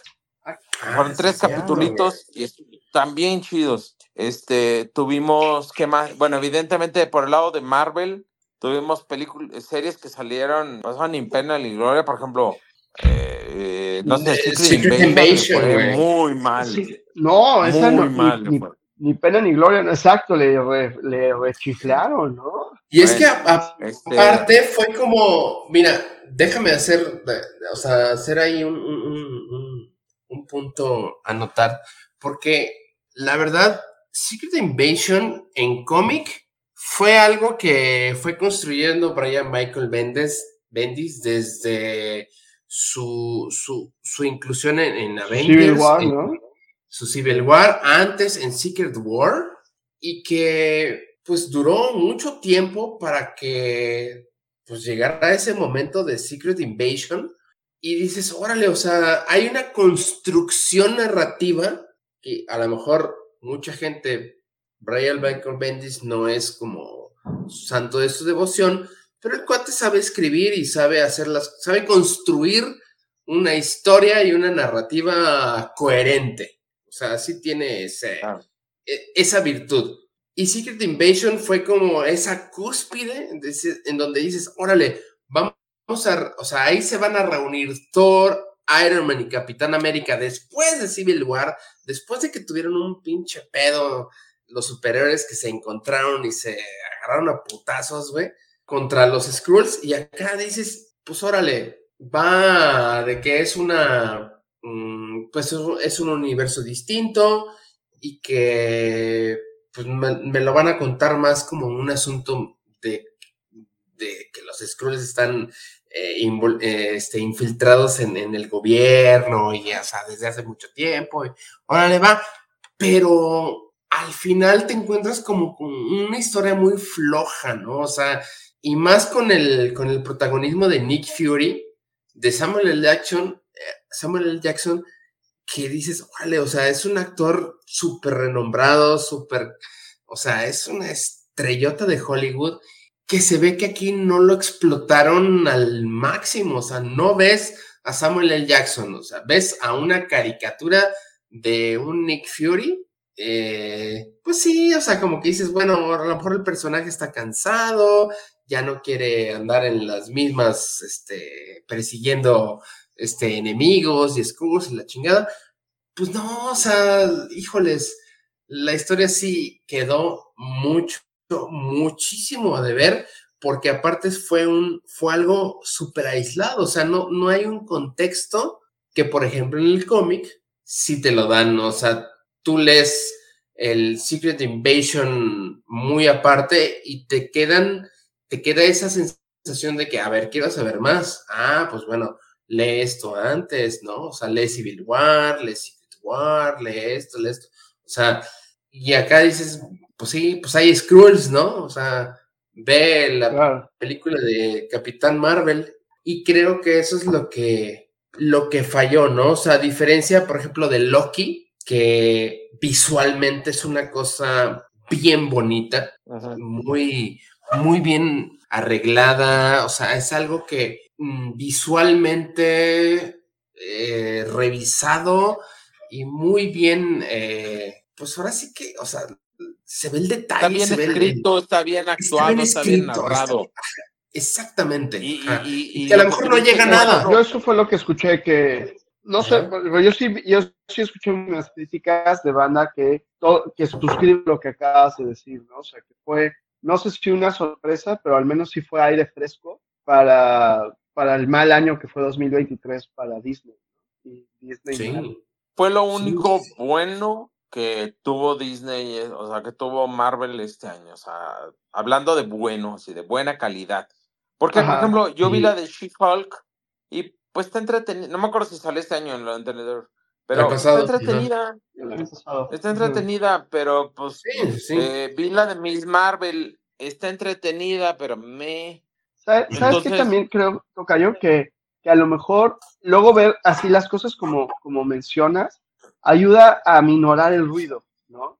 O sea, porque todo el mundo está hablando, quiere participar de la conversación, pero ya cuando dejas que se enfríen, que a lo mejor es ya cuando las puedes ver con, con, con mejores ojos, ¿no? Y donde ya todo el mundo habló y solo dices, a ver, quiero ver si, si tienen razón los de este lado o los de este. Entonces, es cuando, cuando sale más, más padre, ¿no? Y que a lo mejor ni las cosas resultan tan malas o tampoco resultan la, la gloria que te prometen, ¿no? Pero, y sabes, aquí también le fue, pues medio tibio, fue a Pixar, ¿eh? Este, recordemos que Elementos, pues, tuvo una, una recibida medio tibia. Sí. la película es buena. La, Los chavitos. Elementos está muy chida, la película está muy buena. O sea, que yo creo que muchas de estas películas han perdido esa calidad, ¿no? De evento. Ya deja tú de que si son buenas o malas, no, sino que daban a muchísimas personas que han venido platicando Sí.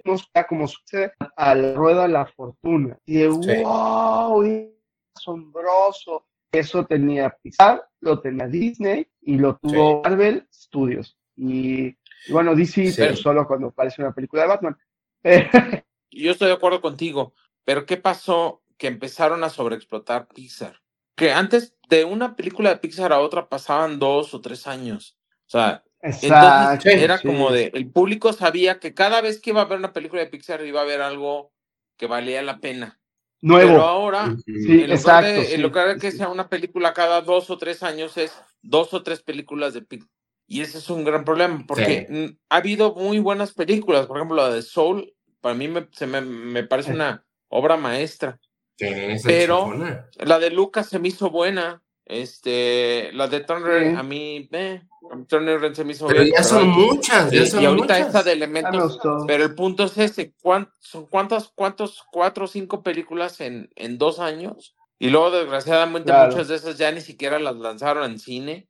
Entonces, que curiosamente ahora este año, aparece 24, creo que van a relanzar en cine varias de esas. Este, pero es eso también, ya sobreexplotaste Pixar. O sea, si son empiezas muchas. a sobreexplotar la franquicia de la que sea, si empiezas a sobreexplotar cómics, si empiezas a sobreexplotar Pixar, si empiezas a sobreexplotar Star Wars, si empiezas a sobreexplotar lo que sea, aburres al público y deja de ser especiales. Oye, que ya que la Music Soul la hace, Ujú. la hacen Trent Reznor y Atticus Ross, la, peli, la otra película animada Ah, sí. que además empieza a volverse una tendencia este, estilística que salió este año, musicalizada por Atticus Ross y Trent Reznor, fue Tortugas Ninja, Ah, sí, que cierto, fue el, relanz- relanzamiento animado de las, de las Tarugas Ninja, que además este año tuvimos, eh, hoy- ya ahorita hablamos de eso, ¿no? Pero el, el evento de lanzamiento de The Last Running, finalmente en México por parte de Camite,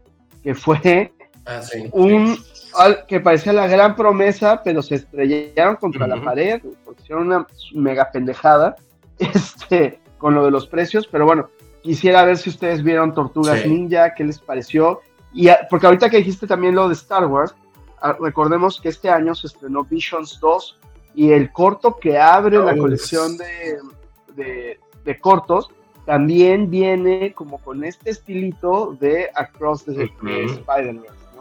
Como este Sí. rollo así sketchy, artístico. Sí. ¿Qué les pareció las Sí. tortugas? Mira, yo no la vi, güey. Yo sí. Pero Yo sí. eh, se me hizo. Se me hizo. O sea, lo- lo- los cortos se me hicieron muy chidos. Y sí la tengo en pendiente, ¿no?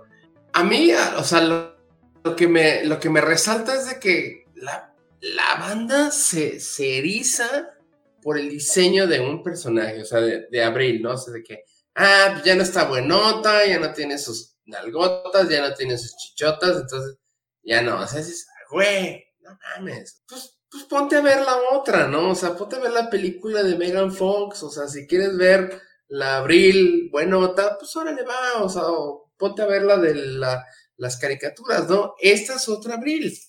A mí se me hizo una, una animación muy chida y sí es también como de mis pendientes, ¿no?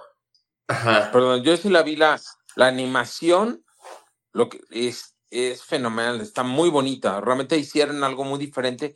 Que nos faltó tocar la de Spider-Man, Across the Spider-Verse, Oh, sí. que también tiene esa virtud. Son dos películas animadas que visualmente destacan. En el caso de Tortugas Ninja, la historia, a diferencia de otras, Tortugas Ninja están acostumbrados o estamos acostumbrados como público a que cada, cada que sacan algo nuevo es lo mismo, es el reboot de, de la franquicia, ya sea en caricaturas o ya sea en cine. Eh, hemos tenido cuatro o cinco caricaturas diferentes, o- o si no es que hasta más, y cada una es una nueva versión de la misma mitología. Y en cine también ha sido lo mismo. Entonces creo que ahí no hay tanta bronca. O sea, simplemente aquí fue como una nueva versión de las tortugas, en las que se tomaron algunas libertades creativas. Este, pero al final de cuentas, entretenida, funcionó para el público que iba y visualmente lo logró.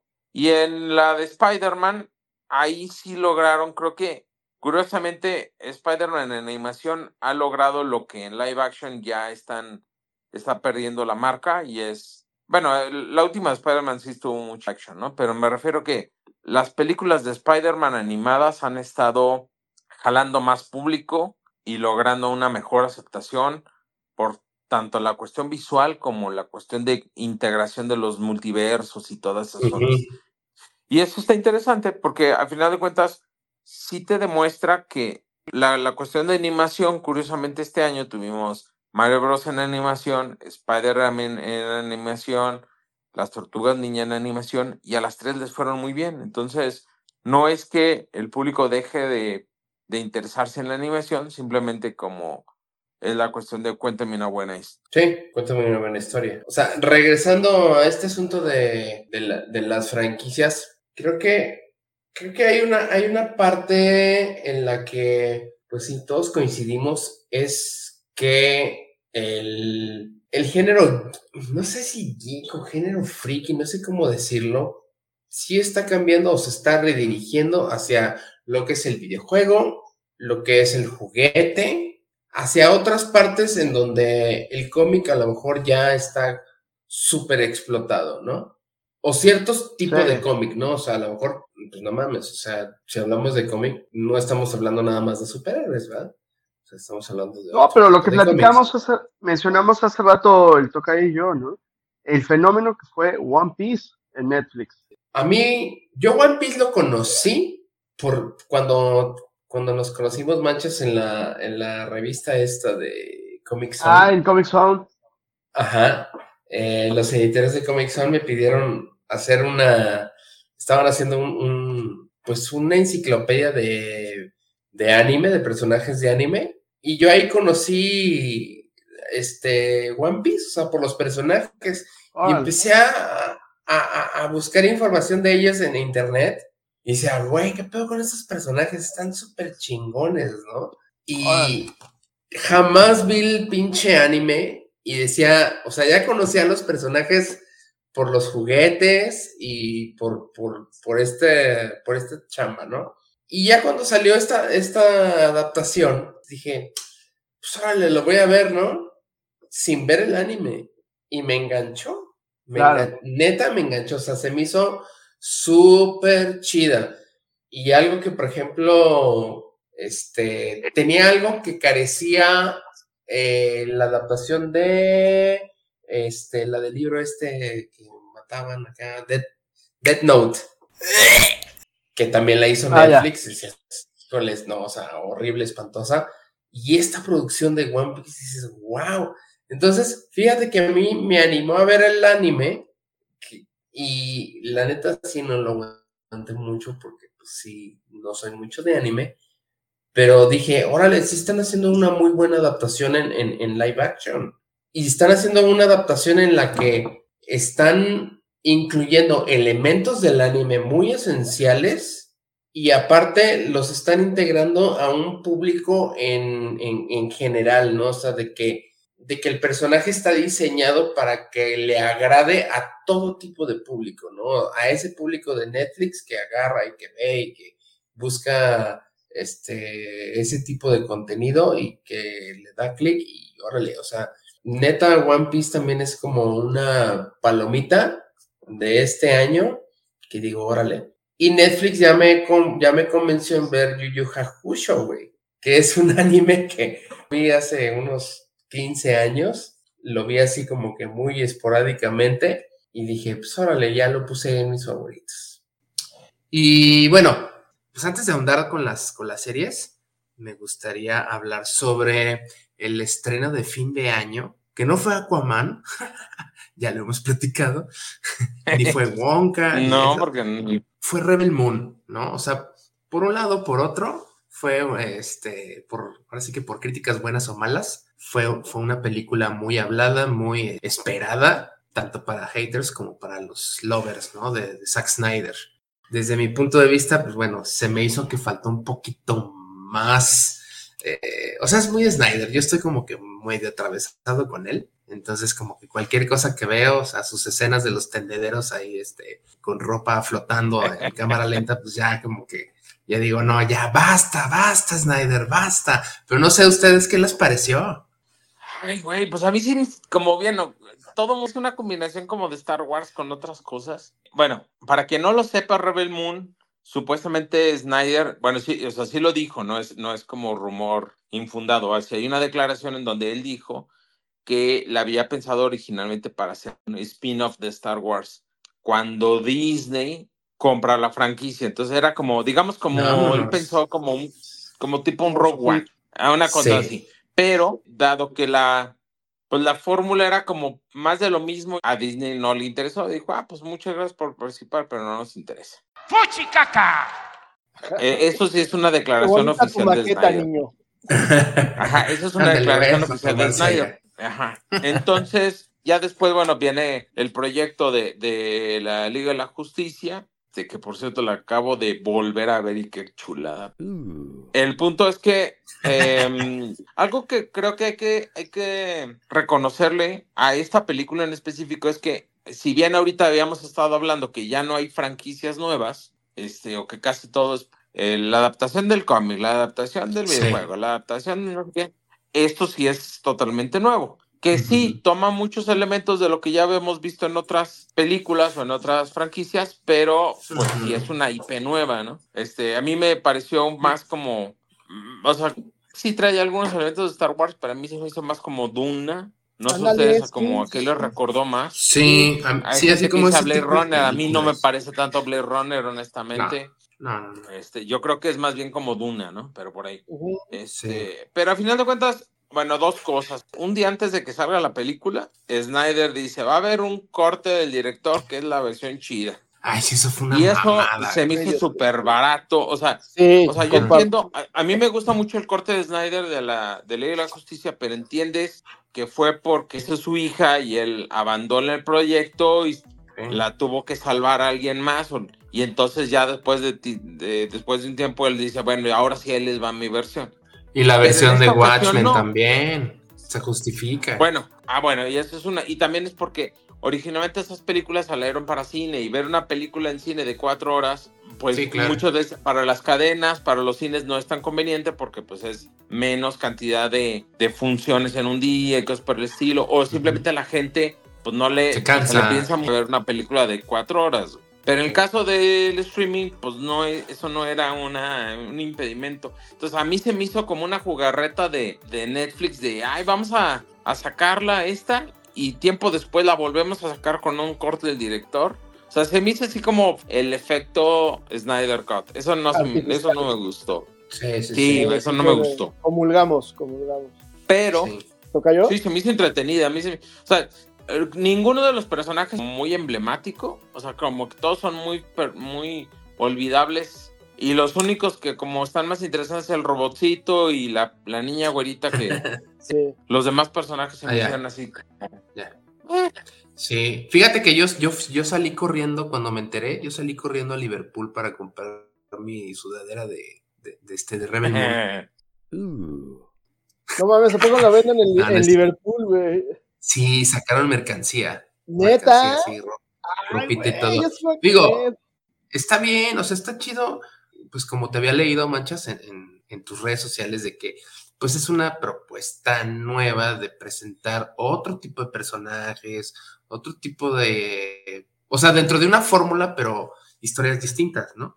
Sí, yo lo que, lo que decía era eso, ¿no? Que es una película de manual, de manual, o sea, que es com- comulgo con, con el tocayo, ¿no? O sea, te recuerda muchísimo a Star Wars. Ciertamente eh, se me pasó, pero ahorita que lo dijiste, estoy de acuerdo, ¿no? Sí, te- me recordó mucho a Dunas, pero pues también a todo lo que se le parece, ¿no? A todos los productos Sí. derivados de lo mismo. Y pues en ese sentido había, hay un amigo que me, que me recriminaba, ¿no? que decía, no, pero es que es absolutamente predecible, pues es que es de manual, güey, ¿no? O sea, cosa que, que en donde pues, Snyder ha levantado ámpula entre los fans, que es por ejemplo con, deja tú la Liga de la Justicia, sino Batman v Superman, pues a- adaptando y no entre haciendo ahí su, su Frankenstein con la muerte de Superman y el Y Dark, Knight. Y yo decía, güey, ¿cómo le haces para copiarle a la niña lista del salón y reprobar, cabrón? ¿no? O sea, y, y cagarla, güey. Pero en esta ocasión, yo creo que ahora sí tuvo tiempo bien de, de- de copiar sin, sin prisas. Y, y ya, y pues, o sea, por eso digo, es una película de manual y funciona. Me extrañó que, que a tanta gente, o que levantara este, críticas, y que tanta gente le acusara de, pues, de las cosas que le acusan, de, plagio y de todo.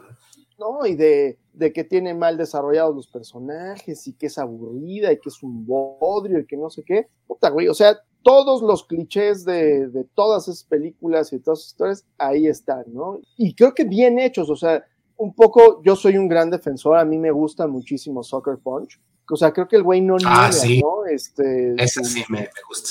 sus, sus referencias y no las hace pasar como, creo que las hace pasar como lo que son, como homenajes, ¿no? Y creo que Rebel Moon no es la excepción. Ciertamente, como bien decías, amigo Tito, pues están también todos los excesos visuales de, de Snyder, ¿no? O sea, alguien, si, güey, ¿me pasas el vaso con agua? Sí. Ta, ta, ta, ta. Es que, no mames, güey, todo tiene que ser épico, ¿no? Así, todo tiene que ser Sí, sí, grandilocuente. Pero, digo, o sea, nada que, o sea, son cosas intrascendentes, ¿no? O sea, no, no pasa nada. Pues es su estilo, o sea, es su Es su estilo. estilo y está bien. O sea, da risa, ¿no? Que así de, este, o sea, como Michael Bay, ¿no? Que así alguien se daba Ah, la sí. mano y explotaban. Aquí así Sí. güey, voy a cruzar la calle y está, está- está Che, padre, cámara o sea, lenta, todo. yo me divertí, o sea, la empecé a ver, y, o sea, ciertamente el inicio es como de, "Ay, esto Sí, no está, está está chido". flojo, flojo. ajá. El inicio, o sea, eso de que entra a la nave y está una voz en off y te están platicando cosas que mejor te, te podrían mostrar. Un poco ahí sí, ¿no? Como en Batman v Superman, que te muestran por enésima ocasión el origen de Batman. Eh, hoy hubiera estado chido que en la secuencia de créditos o como en Watchmen hubiéramos tenido este, eso, ¿no? El, Pero- o el origen de la monita. Ajá, o sea, O sea, superado, con eso todo. Ujú. superado eso y entrando, ¿no? Bien, bien a, a la, a la acción. Me gustó, o sea, la, la película se deja ver, el corte está bien, pero también me, me- y bueno, y así hasta el final, ¿no? A mí el villano me gustó, pues todo, todo lo que me presentaron me, me latió, o sea, era perfectamente eh, reconocible a qué estaban haciendo referencia, esto que hizo el tocayo, ¿no? De, pues sí, los personajes son netamente, pues no sé si olvidables, pero sí, pues, o sea, te explican quiénes son, pero pues tal vez no se te quedan en, en la memoria porque pues al final es un, es un pastiche, ¿no? O sea, no, no te está presentando nada Ajá. original, más bien estás viendo, ah, claro, este güey es, este güey es Han Solo, este, este es Luke. Eh, y, y bueno, y la otra cosa, ¿no? Que también por lo que hemos estado abogando, de que nos presenten cosas nuevas y que estas cosas nuevas, por tener esa, esa característica, pues también está chido que respondan a los tiempos que corren, ¿no? A las cuotas de inclusión que se demandan hoy en Hollywood. Entonces, pues ya Ujú. tienes a tu historia protagonizada por una mujer, con este que pertenece a un elenco variopinto de personajes que le van a ayudar a derrotar a los malos, este, todas esas cosas que pues, está bien, y ya luego los, la- las mujeres que salen extra, ¿no? Más allá de las campesinas que son así súper benignas, eh, son como andróginas, entonces está chido, o sea, esas cosas, este, güey, está bien, porque no están cambiando personajes que ya conoces, ¿no? O sea, están tratando de, convertirse en arquetipos, aunque son más clichés que otra cosa, pero se entiendes de dónde van y que, se vale jugar de esa forma porque son nuevas reglas. Y al final, insisto, me gustó, o sea, yo, yo al menos sí quiero saber más de, de este universo, o sea, sí me gustaría conocer. Ahí tiene un par de vueltas de tuerca que me, parecieron padres y, y sobre todo tiene este asunto, ¿no? De que los malos son muy malos, son unos bullies y los, este, los buenos ya no se dejan, ¿no? Y también dan una dosis extra de cachetadas y tiran bala, ¿no? Sin, sin tiento en el corazón y no hay lecciones morales de, no, güey, eso no lo hagas porque eso nos va a hacer, que nos va a hacer, somos mejores o peores que ellos. Y, "Ah, pa, pa, pa, pa, pa", y tiran bala, ¿no? Entonces, este, está Sí, chido, sí. Eso, yo siempre las celebro. Entonces me gustaría, y también, ¿no? Estas cosas de que se ve que a Snyder le maman los cómics, y en estos momentos en los que ¡eh! se queda ahí el personaje suspendido y parece un cuadro de, de historieta, ¿no? Entonces está chido, o sea, creo que Sí. para lo bueno, para, como para lo malo, la peli funciona, pero sí, me uno a la rechifla, güey, ¿por qué no presentan el corte completo, no? Y, Claro. y, es, y gustoso voy a esperarla para mi cumpleaños, la segunda parte. Ya está la novelización y habrá que esperar los cómics porque ya anunció Ujú. este güey que va a anunciar, que, que van a salir también cómics. O sea que, muy como decía el tocayo, ¿no? Que es un experimento transmedia tipo, Ujú. tipo Star Wars y pues de enhorabuena, ¿no? Que yo creo que ya hay que dejar de ver para atrás y empezar a ver hacia adelante, ¿no? Empezar a crear y entregar Sí. nuevas este, propiedades intelectuales y crear nuevos mitos, ¿no? Que, como decía la ahorita nos apendejamos y nos vuelven a meter otro Terminator, cabrón. Entonces ya, Sí, sí, sí, sí. Ya Sí, no lo de dudes. Y, y- y creo que están preparando otra, hablando de eso, están preparando, ya para cerrar un poquito las, películas, este, creo que están, pre- están preparando una película nueva de Depredador, pero ahora ubicada en la Primera o Segunda Guerra Mundial, algo así, o sea,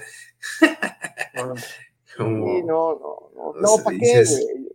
Ya, sí, o sea, pero pues ya sí, son fórmulas que, pues sí, a ellos les funcionan y como, pues como se había mencionado, ¿no? Hace, hace, hace ratito, de que los estudios quieren eh, mantener vigentes sus franquicias, entonces sacan cualquier contenido con tal de que ya estén, o sea, demostrando este, con, con las autoridades competentes de que están haciendo Claro. algo con esa propiedad, ¿no? O sea, con, con Pero- esa franquicia.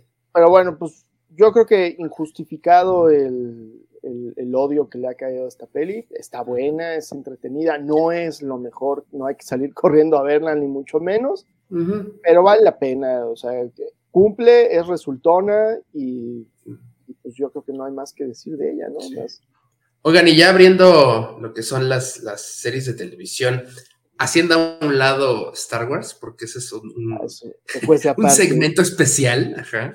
Eh, ¿Cuáles fueron las series que ustedes consideran que fueron pues emblemáticas de este año o que vieron y que eh, recomendaron y que les sorprendió? Este, pues a ver, platiquen, A ver, tú tocayo, échale. Alfredo. Ah, A ver, ¿cuál? bueno, de entrada, creo que la- el spin-off de, de The Boys, la de Gem, está Gem muy Ah, buena. sí. Digo, realmente, Sí. si, si ustedes ya conocen el mundo de The Boys, pues este es, este es como la, la historia como de, ya ven que en, en The Boys están desarrollando el, el, el, pues, B. virus, ¿no? Que te inyectas, ¿no? Y entonces acá, es que allá, allá te presentan la historia de los grandes superhéroes, o la, o la gran mierda en ese universo. Acá te presentan la historia pues, de gente común y corriente que ya tiene poderes, ¿no? Y cómo igual se descontrola, ¿no? Y van a, a una escuela ahí de como tipo, evidentemente como de los X-Men, ¿no? Te, te Ujú. recuerda mucho toda esa onda. La, la serie está bastante buena, son pocos capítulos, son que como ocho capítulos, nueve capítulos, pero sí se los recomiendo bastante. No sé si ustedes Sí. la vieron esa. Yo ¿Qué la pareció? estoy viendo, todavía no la, no la acabo. Sí, muy chida. O sea, ya sí, es que aparte, desde el primer episodio sí te engancha. Sí. Y, y te engancha, uno, por, porque ya sabes que viene de un universo este de The Voice. Y otro, porque pues, la verdad sí son personajes eh, que te interesa saber qué es, quiénes son, qué hacen. Y cada, cada escena que están presentando te demuestran una partecita más de, de quiénes son, ¿no? sí está, sí está interesante y también este, tiene ahí sus vueltecitas de tuerca.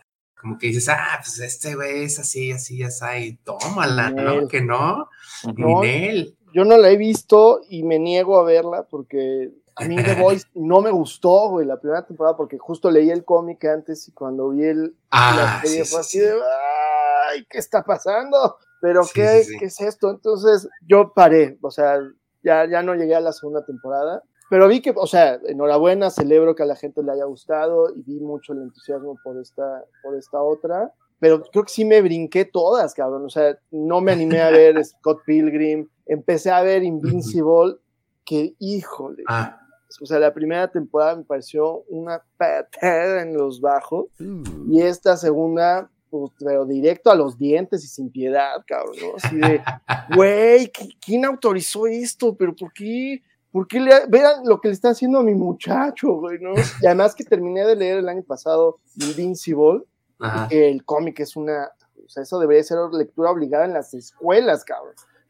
Este, en el kinder, güey, deberían de leer Invincible, ¿no? Pero la serie me pareció un truño, güey. Y la, además la animación es un horror, güey. No, no, bueno, me parece una ofensa. Entonces, la verdad es que me brinqué todas las series este año, pero me quedé con ganas, eso Ajá. sí, era lo que platicábamos, ¿no? Que me, están da- me está dando por lo menos curiosidad de conocer One Piece este, en, en esta versión. Sí, y también ha- han habido comentarios tan positivos de, yo no juego videojuegos, como ya lo hemos comentado, pero de, de The Last of Us, que Vela, o sea, sí, es, sí fue como que ya ahorita lo mencionamos sobre las adaptaciones de videojuegos. ajá, Este, pero sí, sí fue una serie. Yo no, no he jugado el juego, no soy gamer, a diferencia Ajá. de, de, de Tocayo. Este, que sí le entró al juego, que sí leyó el cómic. Yo leí el cómic y sí se, se me hizo muy, muy padre. ¿Qué cuántos números son? ¿Cuatro o cinco? Cuatro. No, cuatro. Ajá, son cuatro, cuatro grapitas y está. Ajá, Oye, pero, está- pero el cómic es como antes del juego, o sea, ¿qué, qué- en qué lugar encaja en el juego? A ver, eh, lo que pasa es que, ok, la historia que vimos en la serie prácticamente es la misma del, del primer juego, Ok. es la historia de Joel y Ellie. Eh, sale el videojuego hace ya como 12 años, 11, 12 Sí, años, en PlayStation 3. Y después del juego original hubo dos extras de historia. Uno que fue un DLC que te cuenta, te contaba la historia de, de Ellie y Rayleigh, su amiga, antes de los eventos de, que también lo vimos en la serie, que es este, Ujú. el capítulo donde andan en el mall, eso es parte. Y salió un cuatro números del cómic, este, escritos por, por Neil Druckmann, que es el creador de la, del juego y ahora la serie. Los cómics se llaman American Dream. Vaya, déjame, déjame presumir, yo lo tengo autografiado por ese güey. No, pues es es que no cualquiera. Rico siempre humillando al pobre. No, pero bueno, que esta pequeña historia también te cuenta un poco de él y de algunas otras aventuras que tuvo, como a la par, este, ahí del, del- de la historia que, de- que te cuenta el cómic, ¿no? Perdón, el, el juego, perdón. Ah, como a la mitad del juego o terceras partes, hay un momento en el que la historia se pausa, digamos, o sea, bueno, hay un, tiene un salto temporal y ahí va, va la historia. Entonces está muy bueno. Este. Entonces, la serie, básicamente retomaron la historia del juego completa, retomando elementos del cómic, ¿sí? o sea, todo. Y nada más ahí se tomaron ahí la libertad de, ex- de expandirlo un poquito a un capítulo que fue lo ahí lo que a mí ya no, no me gustó mucho, pero mucha gente lo aplaudió, pero bueno. Este, pero en general fue una muy buena adaptación porque nunca habíamos visto una buena adaptación, sobre todo de una historia que es un drama. Cuando juegas el videojuego sabes que no es un juego de balazos. O sea, sí hay un momento en el que pues tienes que traer ahí una pistola para defender y todo. Pero, por ejemplo, es un juego en el que tienes que ir literalmente contando tus balas. O sea, que te dicen, güey, traes tres balas. Entonces, eso permitió que el juego te narre una historia brillante y que ahora hayan podido hacer la adaptación a serie, este, porque básicamente agarraron la misma historia y la convirtieron en serie de televisión. Este, y lo que decíamos, bueno, pues creo que es una de las, o, tal vez la, mej- la mejor adaptación que ha habido de cualquier videojuego. Y, y, pues tiene esa gran virtud. Y bueno, ahora están preparando la segunda temporada, que es la adaptación del, del segundo juego, Del- que de hecho el segundo juego es mucho más largo, entonces creo que incluso pudieran dividirlo en temporada 2 y 3, ahí sí ya depende cómo lo. Pero los cómics estos que dice Tito, este, ¿en dónde encajan? Eh, a la mitad, digamos como in- intermedio en el primer juego, ahí Ah, en, ok, un, ok. en un hueco, ahí en un, hueco, un brinco de temporalidad. Ok, Sí. ok, ok, ok. Yo, Sí, sí. yo de The Last of Us, perdón, del juego y bueno, y ahora de la serie, solo escuché puros aplausos, ¿eh? Sí, está, está bien hecha y sí, y sí tiene, bueno, es que a mí también el tema de los, o sea, como del apocalipsis zombie, cualquier tipo de apocalipsis, donde empieza el primer capítulo de, ay, ¿qué está pasando, güey? Y hay ah, caos y, y destrucción en la, en la ciudad. Puta, o sea, a mí me, luego, luego me engancha y, y, y la serie, pues así empieza, ¿no? Entonces fue una, un, pues ahora sí que un plus para mí, pues esa parte para mí engancharme, ¿no? Y, los capítulos están buenos, o sea, y te, y te hablan también de este, eh, pues de cómo también las sociedades, así como en The Walking Dead, pero pues como por otras perspectivas, cómo las sociedades están, se, se dividen o empiezan a organizarse también en, en- en situaciones como estas, ¿no? Y Está, está chida y creo que pues ahora sí que salga la segunda temporada va a ser de, de poner mucha atención. ¿Sale este año, en 2024 o hasta el 25? Creo que el 25, ¿no? ¿Alfredo? Sí. Sí. Sí, este, es que habían dicho que 24, pero como creo que a ellos sí fue una de las series que les afectó la, la huelga de escritores, Oh, eh, porque eh, la historia es la misma del juego creada, pero tiene otros guionistas, ¿no? O sea, que le ayudan a, a darle forma. Este. Entonces creo que por ahí se vieron afectados por eso, pero, Sí. pero habrá que, habrá que esperar. Y Oye, pues, y esa una- serie, ¿qué más? que ustedes Sí. No, le iba a preguntar a Manchas que si, que cuál serie vio en este año y le, le gustó así de, ay, a huevo, tienen que ver. Pues te digo, de, o sea, de haber visto. De haber no visto. de- ajá, que no sea de este año. de- yo vi más bien en HBO Max eh, una serie, curiosamente, es que ahí me tuve un- un- una, así como, ¿cómo, di- cómo digamos? Una epifanía. Pues no, güey, como me dio, me, me picó un mosco muy raro, este, por YouTube, cabrón. Entonces, es una banda que me gusta, Ah, pero no sé, o sea, de repente un día mi cerebro dijo, ahora vas a escuchar Ajá. obsesivamente estos güeyes, ¿no? Pero previamente de que eso, eso sucediera, me tocó ver una, una serie que se llama Bad Sisters, protagonizada, bueno, o más bien, en la que aparece una de las hijas de Bono. Y es que a su vez es, es, es un formato de, de no me acuerdo que, de qué otro país, pero súper bueno, es una miniserie eh, irlandesa. No mames, qué maravilla, o sea, son como esas narraciones, son ocho capítulos, si no mal recuerdo, este, pero que empiezan por el final. Entonces te empiezan, son, son unas hermanas en Irlanda, en Dublín, que una de ellas se acaba de enviudar y entonces esto arranca en el funeral. Pero la manera en la que empieza la situación, o sea, creo que son de esas series en las que entre menos sepas, es mejor. O sea, de que ahórrense. O sea, yo por eso aquí ya le voy a cortar, porque no vean el tráiler, no se informen. O sea, éntrenle de lleno. Nada.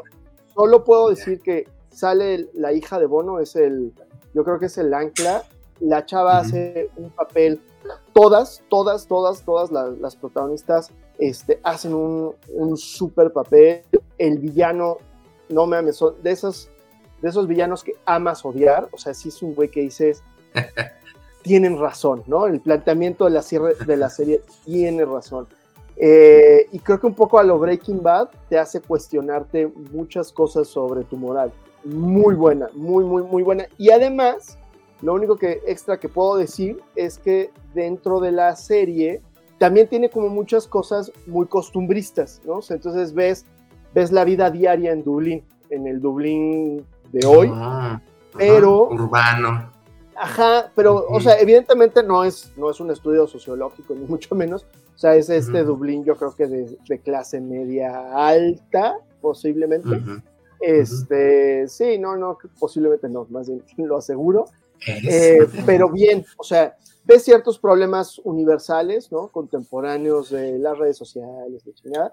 Este, pero también, ah, que es a donde quiero llegar, hay una cosa que resulta que tienen los dublineses que van a, a una, pues, hay como una playita, una madre así, en épocas así de invierno, güey, durísimo.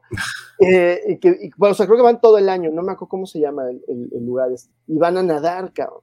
Entonces, eso se me conectó porque precisamente por la obsesión esta que, que creo que este año sacó YouTube un nuevo disco, o sea, el, el- el disco este de, de refritos, eh, solo son DH y, y Bono cantando a- de una forma muy aburrida todas sus canciones.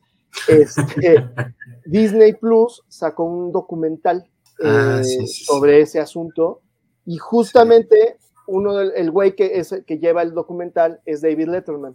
Entonces él se va a Dublín a, a platicar con estos güeyes y, y- y se lo llevan a este lugar a nadar.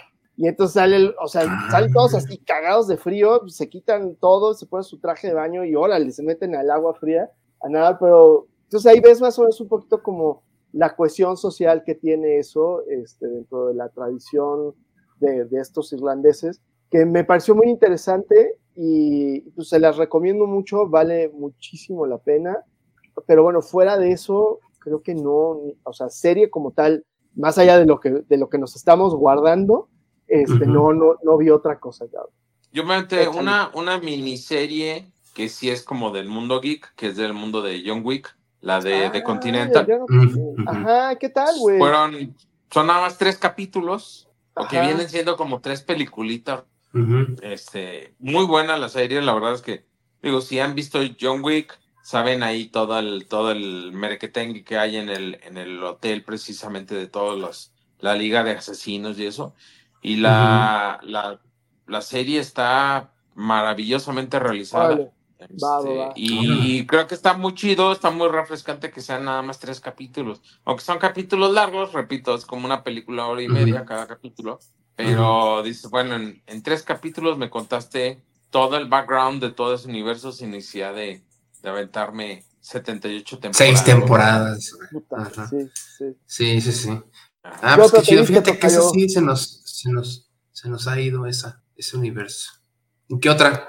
Sí. Que en- Y No bueno, hubo otra, no sé ustedes, eh, bueno, esta es una IP nueva. eh, La serie acaba de salir, tiene un otro que salió en Netflix. Es de animación, se llama Blue Eye Samurai. yo sí, sí, sí la he Está visto y buenísima, sí la- la anunciamos es- ahí. Ajá. Ya vi, Son vi una este- reseña por ahí que, la, que también le aplaudían mucho. Pero sí, Buenísima. Tío. O sea, empiezas a verla, no, no llevas ni cinco minutos y ya dices, no mames, ¿qué es esto? ¿Qué, qué joya? Eh, la, la calidad de animación es excepcional. O sea, es brutal. La animación es impresionante y la historia está muy chida. Digo, no, no hay que spoiler, realmente vale la pena que la vean. Así, simplemente maravillosa. Maravillosa. acordé. Una IP nueva que es Ajá. maravillosa. Perdón, yo me acordé, vi, vi la serie del documental de VIX de Paco Stanley, ¡Gallinazo! que no Ah. me gustó. Este, Güey, no me pero gustó. ya contratar VIX ya es hardcore, ¿eh? Pues te daban una, una semana de prueba, un mes, una cosa Ay, así. No, no, no, sí, dije, le he suscribido esta chingadera, güey. ¿Y qué, qué es a lo que iba? Porque yo había visto el capítulo de leyendas legendarias de, de- sobre la muerte de Paco, que Ajá. en una hora y cacho te cuentan de forma mucho más articulada lo que esta serie te platica a lo largo de, son 10 episodios, o sea, es una cabrón. brutalidad, güey este, que se dedican a dar vueltas y a perseguirse la cola a lo largo del documental. que tiene momentos interesantes de, de- de ver cosas pues, que, de las que no te acordabas, ¿no? Pero de ahí en fuera, no, cero la Pero recomiendo. pues que Pero, no llega nada, ¿no? O sea, ajá, y, y bien que es mal, que o dicen sea, que todavía sigue, que sigue estando como, o sea, que el tema todavía está caliente en, en esos Sí, pues, mundos. Entonces que realmente que no pueden revelar la verdad, ¿no? ¿Verdad? Como que necesitamos decir, ay, gracias a Dios que estoy viviendo, qué buena suerte tengo. pero ahora sí que conectando con eso, por leyendas legendarias, con, realmente como que conecté con el caso de, la- de los narcosatánicos y me eché el documental de HBO sobre la narcosatánica. Dude, what the fuck?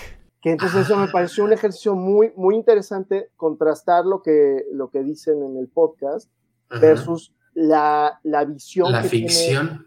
no, la visión que tiene esta señora, porque además, ojo, hay, hay intercortes, que eso me pareció muy chido, pero muy malo, porque sobre todo estos intercortes aparecen en, la, este, en los créditos del final de cada episodio. Son animados y, y están ilustrados Ajá. como con esta onda tipo libro vaquero súper chido. Ah, Este, pero entonces los dejan así chiquitos y con todo, así ya sabes, los créditos corriendo para arriba. ajá. Dices, no, güey, no hagan eso. O sea, lo contrataron, póngalo bien, ¿no? Este, Sí. presuman lo chido. Pero está interesante porque de alguna manera, pues esta, es- esta señora, que es pues, la sobreviviente, digámoslo, de, de, de lo ocurrido con el caso, esto que además se conecta con el grupo Brujería, este, que su primer disco se trató acerca del caso, pero en plan, plan de broma, ¿no? O sea, claro, mucha gente en ese momento se, se la creyó que, este, que estos güeyes de verdad eran parte de- del, Sí. del, del grupo de los narcos satánicos, que era más bien del, Ah. De los güeyes estos del palo mayombe, y pues como además tenían este rollo del spanglish y, y se cubrían las caras y jugaban con el rollo del misterio cuando... de- Sí. Y sí daba miedo, ¿no? Pero pues ya a la distancia, pues eso se, ya se, se entiende que era, La, la portada del disco, güey. que era, exacto, que era de risa Esas. loca, güey. Pero lo que dice esta señora, que es lo que a mí me parece interesante, que, que, que ya escuchándolo lo pones en contexto y dices, ah, pues mira, puesto así, pues igual no está tan loca, ¿no? O sea, no, ella no se quita grado de responsabilidad, Ujú. pero lo que está buscando hacer es, es ponerse como en grado de víctima, ¿no? De que ella perteneció, este, pues que también la manipularon, ¿no? Para, Mm. para ser cómplice de toda esta fregadera. Pero lo que ella dice es cuando nos agarran, pues son finales de los 80, principios de los 90, Ujú. México, o sea, cuando, pues mujer, al final de cuentas, y la justicia mexicana, ya, o sea, ya creo que con Sí, eso, sí, sí. y, y con, la, con la, una gran necesidad de fabricar a un, a un culpable, y a esta chava le cuelgan cuanta cantidad de medallas, ¿no? Entonces, véanla, vale, vale mucho la pena. Contrástenla sobre todo con el episodio de, de Leyendas Legendarias, porque estos güeyes sí le tunden y la declaran culpable. Los, los, los güeyes de leyendas dicen, ah, esa vieja sí fue, no sé qué, ella sabía. Pero como al contrastar las, las entrevistas desde la cárcel, creo que ofrece una luz, una luz padre sobre el caso. Entonces, vale, vale la pena, está chido. Fíjate que hablando de suscripciones, yo no me suscribí a VIX, güey. Pero sí apliqué sí apliqué el del mes gratis o dos meses gratis de Ajá. Paramount Plus. Y me encontré con una serie que ahorita ya está en la primera temporada, ya está en Netflix. Me encontré con la serie de Yellow Jackets, Ok, que, ¿qué tal, güey? donde sale esta chica Juliette Lewis. Oh, yeah. Ok. Sale Juliette Lewis, sale. Se Este, la conocemos por éxitos como Natural Born Killers. Uh, sí, ¿no? Este Strange Days. Este, bueno, pues es la, es la chica, la, la, la, la mujer en el cine más solicitada en los 90, ¿no? Ah, huevo, sí. Juliette Lewis. Ajá. Y pues bueno, ella ya en sus, en sus 40, casi 50. Está chida la historia. Es como un señor de las moscas, pero con niñas, o bueno, adolescentes, eh, que son eh, parte de, pues todas forman un equipo de fútbol, soccer, eh, viajan en avión, eh, el, el Ah. avión por algunas circunstancias se estrella, este, hay, hay fallecidas, este, hay sobrevivientes, y pues te empiezan a narrar, ¿no? De cómo, cómo se hacen caníbales. Así ya. ¡Guau, este, güey! No sabía. Órale. y cómo, Ajá. y cómo la, cómo, eh, porque ahí están los flashbacks y están los flash forwards, ¿no? Ajá. Entonces ya Juliette Lewis interpreta a una de las chavitas este, de, esa, de ese accidente, ya en una edad, entonces te empiezan a hablar de una, de, de las consecuencias de cada una, ¿no? O sea, de, de cada personaje. Ok. Eh, se desata ahí un, bueno, más bien se, se habla ahí de un, de un asesinato en el, en el, en el tiempo presente que empieza a mover otra vez esos sentimientos y ese pasado de, las chicas, ¿no? Entonces. Juliette Lewis pues es una de ellas que empieza a, a juntar, ¿no? Eh, la otra es este Cristina Ricci, la de la que era Merlina, Merlina. En, en las de ya también su adulta y hace un personaje también bien bien chido que hace también como que muy, muy friki. En el No, pasado pues, es como la que eh, pues sí, la, la que desecha, ¿no? La, la buleada y la que se quiere ella integrar, pero nadie la pela. Y, y al final la morra es, o sea, te, te ponen que es la, mera chingona. Ya. Entonces, suceden cosas en, tanto en pasado como en, como en presente y empiezas a, a hilar, ¿no? Y este año se presentó la segunda temporada. Obviamente yo empecé a verla desde la primera y eh, me falta todavía terminar la segunda porque se me acabó la suscripción gratis. No, bueno. Oye, lo que me recuerda, ¿vieron, Pero ya está Netflix. ¿vieron en Apple, en Apple Plus este Monarch? No, yo no tengo Apple Plus, güey. ¿Está buena? No sé.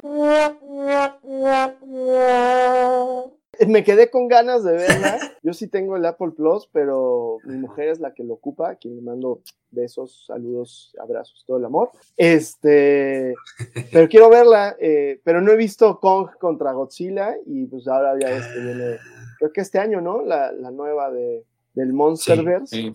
Pero me han gustado todas, o sea, me- a mí me gustó Godzilla, la primera de, de este universo, me gustó Godzilla 2, me gustó. Kong, y pues, a ver qué tal. Sí. Y otra que.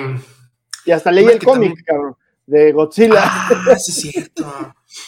Otra, otra serie que también me aventé completita. Ajá, este, y que terminó este 2023 también. No es, no es geek, pero pues tiene ahí sus, este, no sé, como que es gusto geek, para- o sea, como para otro tipo de geeks, la de Succession. ah, En ya. HBO. ¿verdad? Ok, ok.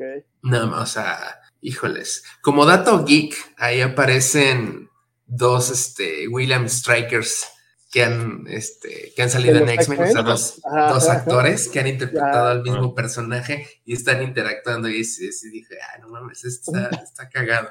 Pero eso Ya. solo un geek lo sabe, ¿verdad? Yo estaba viendo con mi esposa y pues no. O sea, le decía, ah, mira, ese es William Striker y, este, Y ese también. y mi esposa así de, ah, ah, órale, sí. Datos para triunfar en sociedad, cabrón. Pues qué chido, no sé de qué hablas. pero, Pues cállate. Y este, pues te presentan como que, ay no, la, te presentan la, cómo es la gente rica, güey.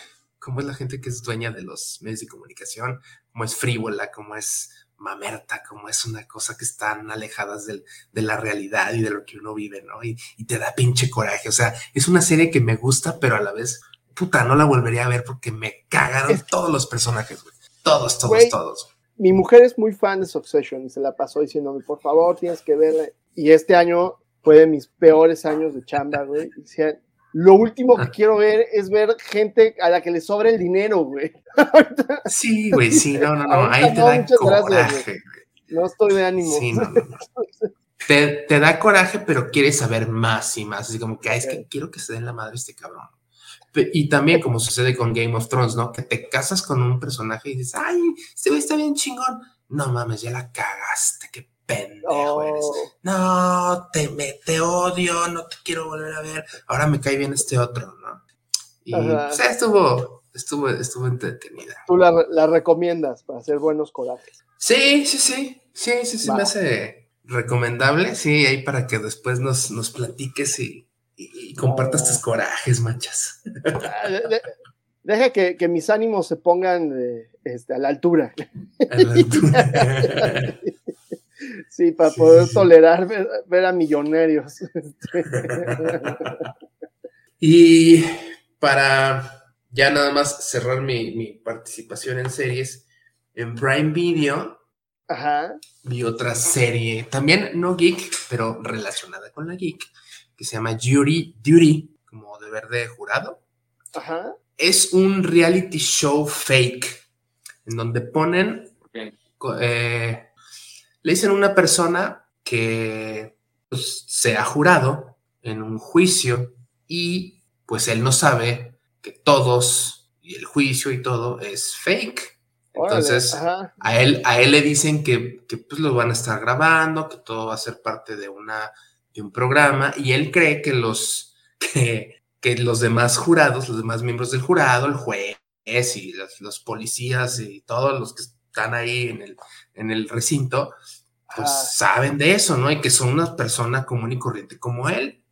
Y uno, lo cagado de esto es que eh, como jurado aparece James Marsden, que es este cíclope de las películas de X-Men. ajá, ajá. Entonces el güey, pues, o sea, sale haciendo según él, pues, como es él realmente.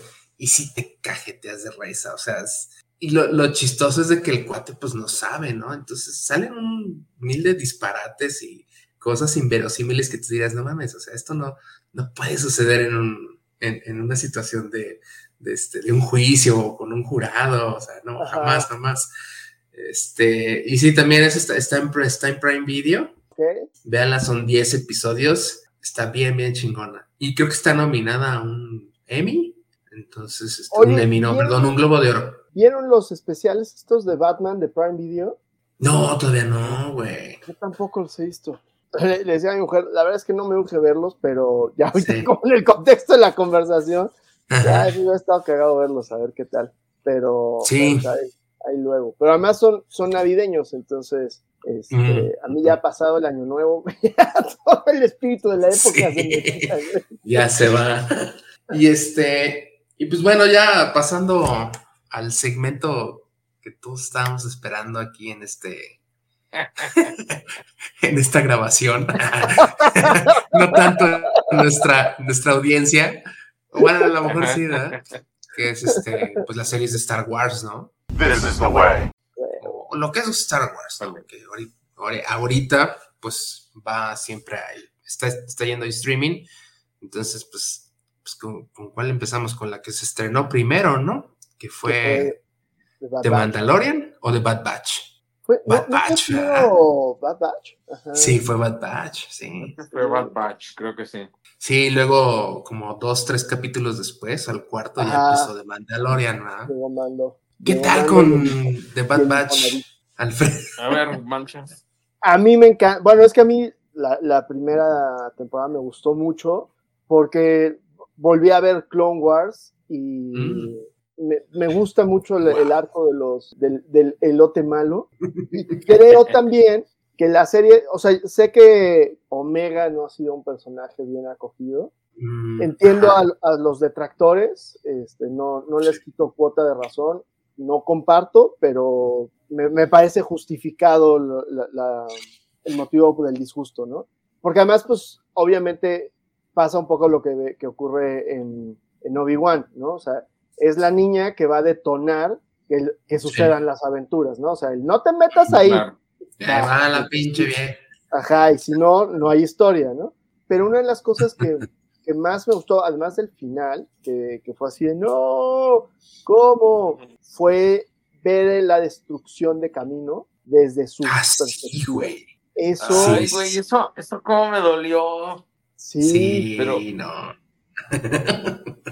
pero te dolió Pero, de, final- que La destrucción de empatizaste Camino o fue al final de de- la primera temporada, güey. Claro, pero ya aquí ya ves las, Las- la- las consecuencias, ¿no? Las consecuencias, que es lo interesante que, O sea, por una parte, está bien locochón esta serie, o sea, sobre todo esta segunda temporada, porque sí ves una transformación de los personajes. De, pues somos clones y ya somos obsoletos y no sabemos qué chamba hacer. Somos clones o payasos. ¿eh? Somos clones. Ajá, y, y- y la cuestión de que Omega precisamente viene a darles un propósito de vida a ellos, ¿no? O sea, ya como Sí. Eran como familia, una cosa por el estilo, y sobre eso empieza a avanzar la historia, que ahí es donde se, se pone bastante bueno.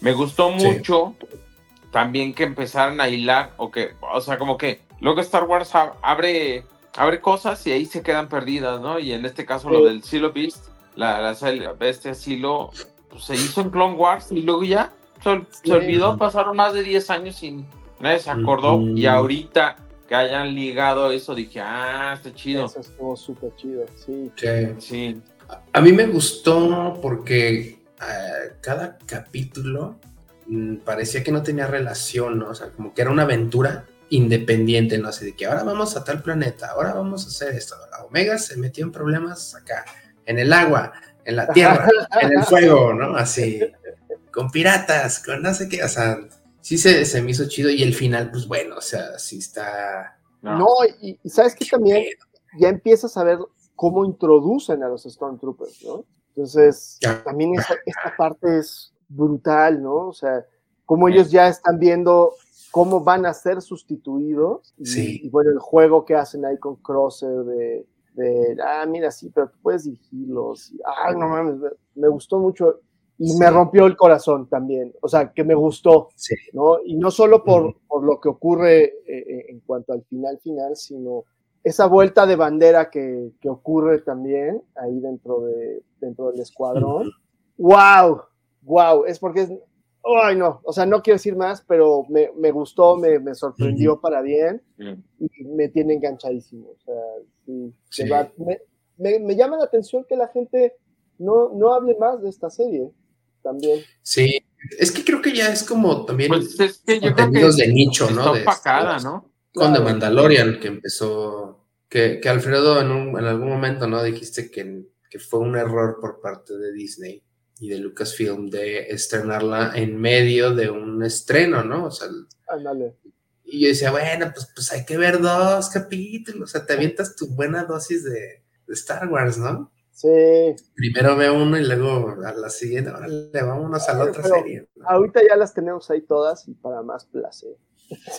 Sí, Pero sí, es un hecho que, o sea, a veces decías, ah, desgraciadamente porque luego a veces las veías una y una, o sea, como dice, bueno, el mismo, el mismo día salió Mandalorian y, y Bad Batch, y era complicado porque a veces el capítulo de Bad Batch era mejor que el de Mandalorian, y era como, o Mm. sea, creo que eso le afecta la percepción general que tuvo Mandal la, la tercera temporada de Mandalorian, que a mí sí me gustó mucho porque yo creo que evolucionó o, o avanzó la historia, este, pero en general creo que la percepción del público yo sí la sentí como más así de "Nee, Sí. ya, Como ya sí. y es exactamente, a mí me gustó porque precisamente ya la primera y segunda temporada ya fue como de Mando y Grogu y ahorita fue como bueno, que ya ya resolvimos la historia de ellos. Bueno, ahora vámonos a algo más grande. Y ahora, bueno, ahora sí vámonos a la cultura mandaloriana. Ahora sí vámonos a un conflicto que tiene.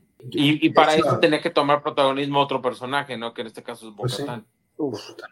Sí, yo de ahí no, o sea, yo con ver a Bocatán tengo, pero sí, sí yo percibí que, o sea, a mí, a mí sí me pareció a lo mejor un poco flojona en cuanto a, a que no me dejara tan emocionado a- al final de cada episodio. O sea, como fue, la primera o en la segunda, así de que, no mames, quiero ver ya el siguiente, ¿no? Y también yo pensaba que esta lucha se iba a dar en la famosa película, ¿no? Que, Ah, que, ya. se- que ya se ha anunciado. Entonces dije, no, pues ya están todos los cabos, ¿no? Y pues bueno, se nos adelanta Dave Filoni. Y otro aspecto que también dije, híjoles, no sé, no me gustó que a Moff Gideon lo hayan puesto como un villano de pacotilla, ¿no? O sea, como, como un comandante cobra cualquiera, como de esos villanos, villanos malos, malos, malísimos de las caricaturas de los años 80, de ahora sí soy más fuerte, y ya tengo mucho poder con mi armadura. Sí. Las vas a pagar. Como que esa parte dije, no, o sea, sí siento que cari- caricaturizaron mucho al Moff Gideon de la primera y segunda temporada a este, ¿no? O sea, y a lo mejor sí, las armaduras y, las secuencias estuvieron muy chidas y todo, pero yo sentí que, híjole, no, o sea, chale, me, me lo, me arruinaron mi, mi infancia. Ah, no, yo tal vez no tanto así, pero, pero te entiendo y hasta cierto punto puedo estar de acuerdo contigo en el, en el sentido de que, o sea, me, me gustó hacia dónde van llevando lo del Vescar, ¿no? Y cuando ya logran su objetivo y, y ver además como el, el Moff Gideon, ¿no? Es esta mente maestra, super gandalla, y luego ya como tienen ahí su, su mesa de ojetes, este, que están, que es, que es lo que además es algo que me gusta mucho, ¿no? Como Filoni está hilando fino, ¿no? Está conectando sobre todo pues, la trilogía de Disney con, con lo anterior, ¿no? O sea, para mí, por eso Filoni es, es mi pastor y nunca me, nada me faltará, aunque este, este año me, me, me quedó medio mal, pero, pero en la serie es todo bien. Y, y bueno, y el, y el, tocayo lo sabe, ¿no? Este, a mí no me gustan las, las precuelas, pero gracias a toda la labor que hizo en Clone Wars, para uh -huh. mí hace que las precuelas conecten y sí, tengan sentido, ¿no? Y, y, bueno, el Rebels, ni se diga, ¿no?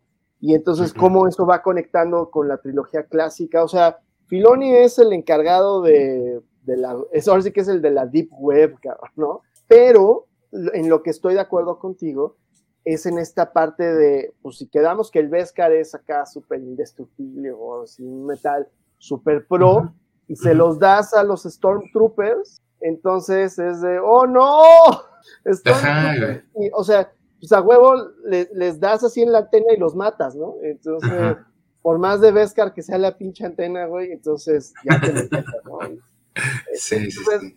esa parte, ahí fue donde estoy de acuerdo en que el final era medio anticlimático, o sea, tenías que estar perdonando muchísimas cosas para poder derrotar al villano, porque pues ni modo de que se quedara, ¿no? Y uh -huh. además el villano pues tenía que ceder un poco su lugar para lo que viene, ¿no? Uh -huh. este, exacto, salvo ese, ese detalle que yo no lo, no lo desecho por completo, entiendo por qué lo hicieron, entiendo uh -huh. por qué está ahí, pero ciertamente no, no me dejó del todo satisfecho, pero creo que la temporada nos regaló momentazos, o sea, lo de sí. ver al mitosaurio.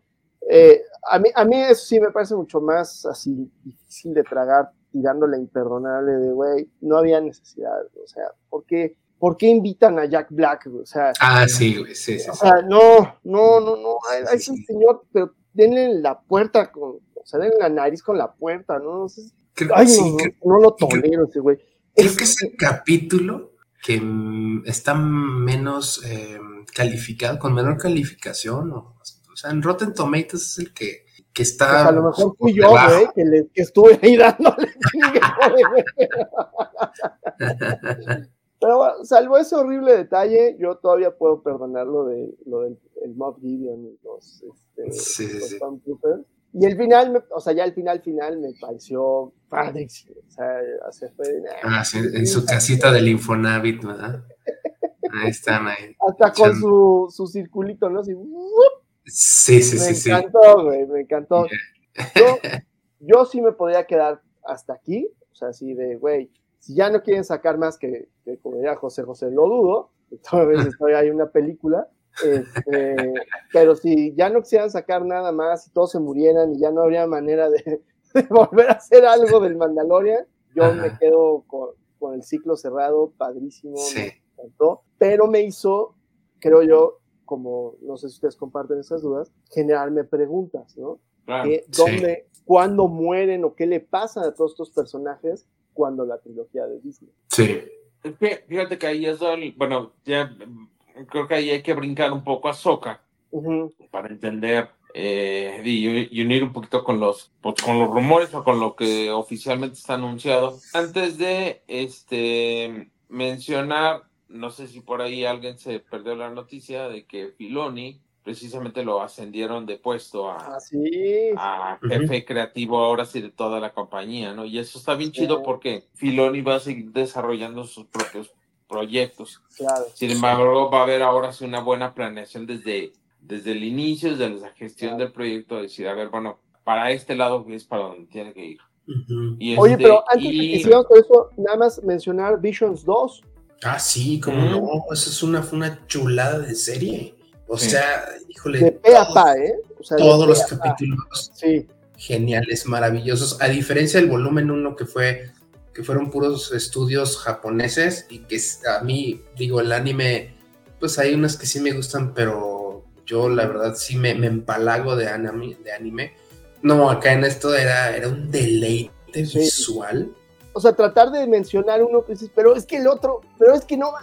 Sí, no, sí, sí. de pe a pa, una Todo. serie antológica preciosa. Sí. Y creo, creo y lo sostengo, a ver, a ver qué onda, que es un proyecto de Star Wars, bueno, de Lucasfilm, que con el tiempo va, va a ser bien recordado, o sea, o sea, todo lo que es Visions, o sea, no sé cuántas vayan a hacer, no sé, cinco o seis temporadas. Las que quieran, güey. Pero, wow, o sea, es una, esto- es una propuesta fabulosa, o sea, porque está, estaba la propuesta y se publicó en cómic y que de ahí, de ahí salió, o sea, de ahí salió la, la, la idea. Y pues ahí quedó, ¿no? O sea, pero pues para quienes leemos un tanto, un poco cómics de Star Wars, pues sí fue como, oye, ¿qué onda, no? Creo que hasta Panini lo sacó en, en, en for- en español. Y no, o sea, por ejemplo, ahí salió la, la idea de, de Darth Maul con sus, con sus piernas de, de metal y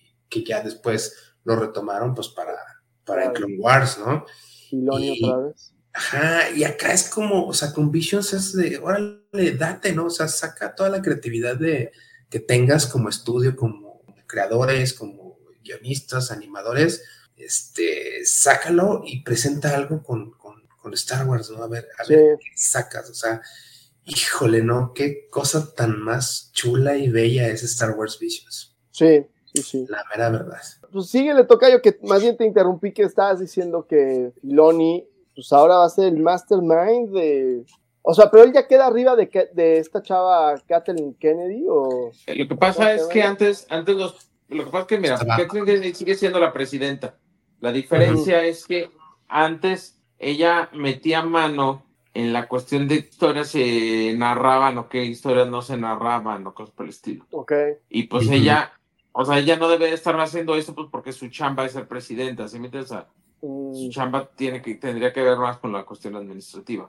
Eh, y, el, y la gran crítica que siempre se le ha hecho a las secuelas es que, pues, te han gustado o no, pero sí es un hecho que, pues, no hubo un plan este, Sí, sí. para contar la historia en parte 1, parte 2 y parte 3 de una manera Sí, se- se adecuada.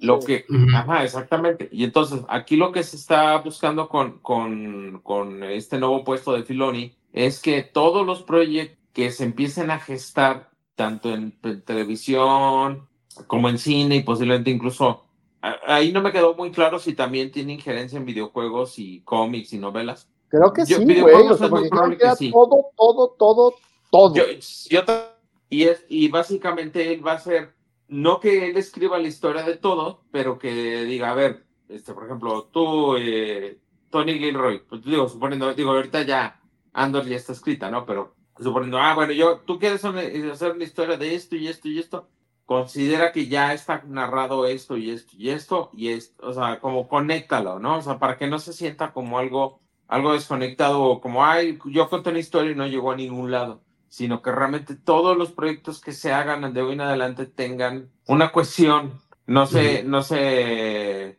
contradigan entre ellos o por lo menos si no contradecir, por lo menos que no parezca como de, ah, pues como que cada quien está contando su universo y no está teniendo relación. Ándale. Entonces, ajá. eso es básicamente. Que bueno, Soka viene siendo la quinta temporada de Rebels, ¿no? Sí, Sí. sí, sí, completamente de acuerdo. Eh, Pero realmente fue una, una serie muy buena. Bueno, a mí me gustó mucho. Y, por ejemplo, tuvo una de las grandes sorpresas. Digo, evidentemente todo el mundo estamos esperando a, a Throne. Sí, Es un personaje con 25 o 30 años de, de- de trayectoria en, en otros medios, que ya Sí, había que hecho su brinco a, a- a la animación, pero bueno, ahora faltaba el, el live action. Pero, por ejemplo, hubo, hubo sorpresas como Bailan Skull, que fue un personaje que yo creo que a todos, Chingatín. ¿no? Exactamente. Entonces, este, y estuvo interesante como, bueno, este, evidentemente es una historia en donde el protagonismo sí fue de las mujeres, que fue tanto de Ahsoka como de Sabine como de Hera, pero no te molesta porque no es como que hay, o sea, que ya existían, que ya venían atrás y ya nada más, bueno, tuvieron cierta pues, protagonismo en, en la historia. Y está bien interesante porque unieron toda la mitología de las, de las brujas que ya venimos arrastrando desde Clone Wars. muy buena, güey. este, sí. Esa onda de las brujas de Dathomir. Ujú. Este, le dieron un quid interesante como la cuestión de integrar una nueva galaxia o historias. Y eso está, está padre porque abre la posibilidad de que ciertos personajes que se quedaron en esa galaxia no necesariamente tengan que morir el periodo de las. Las secuelas, ¿no?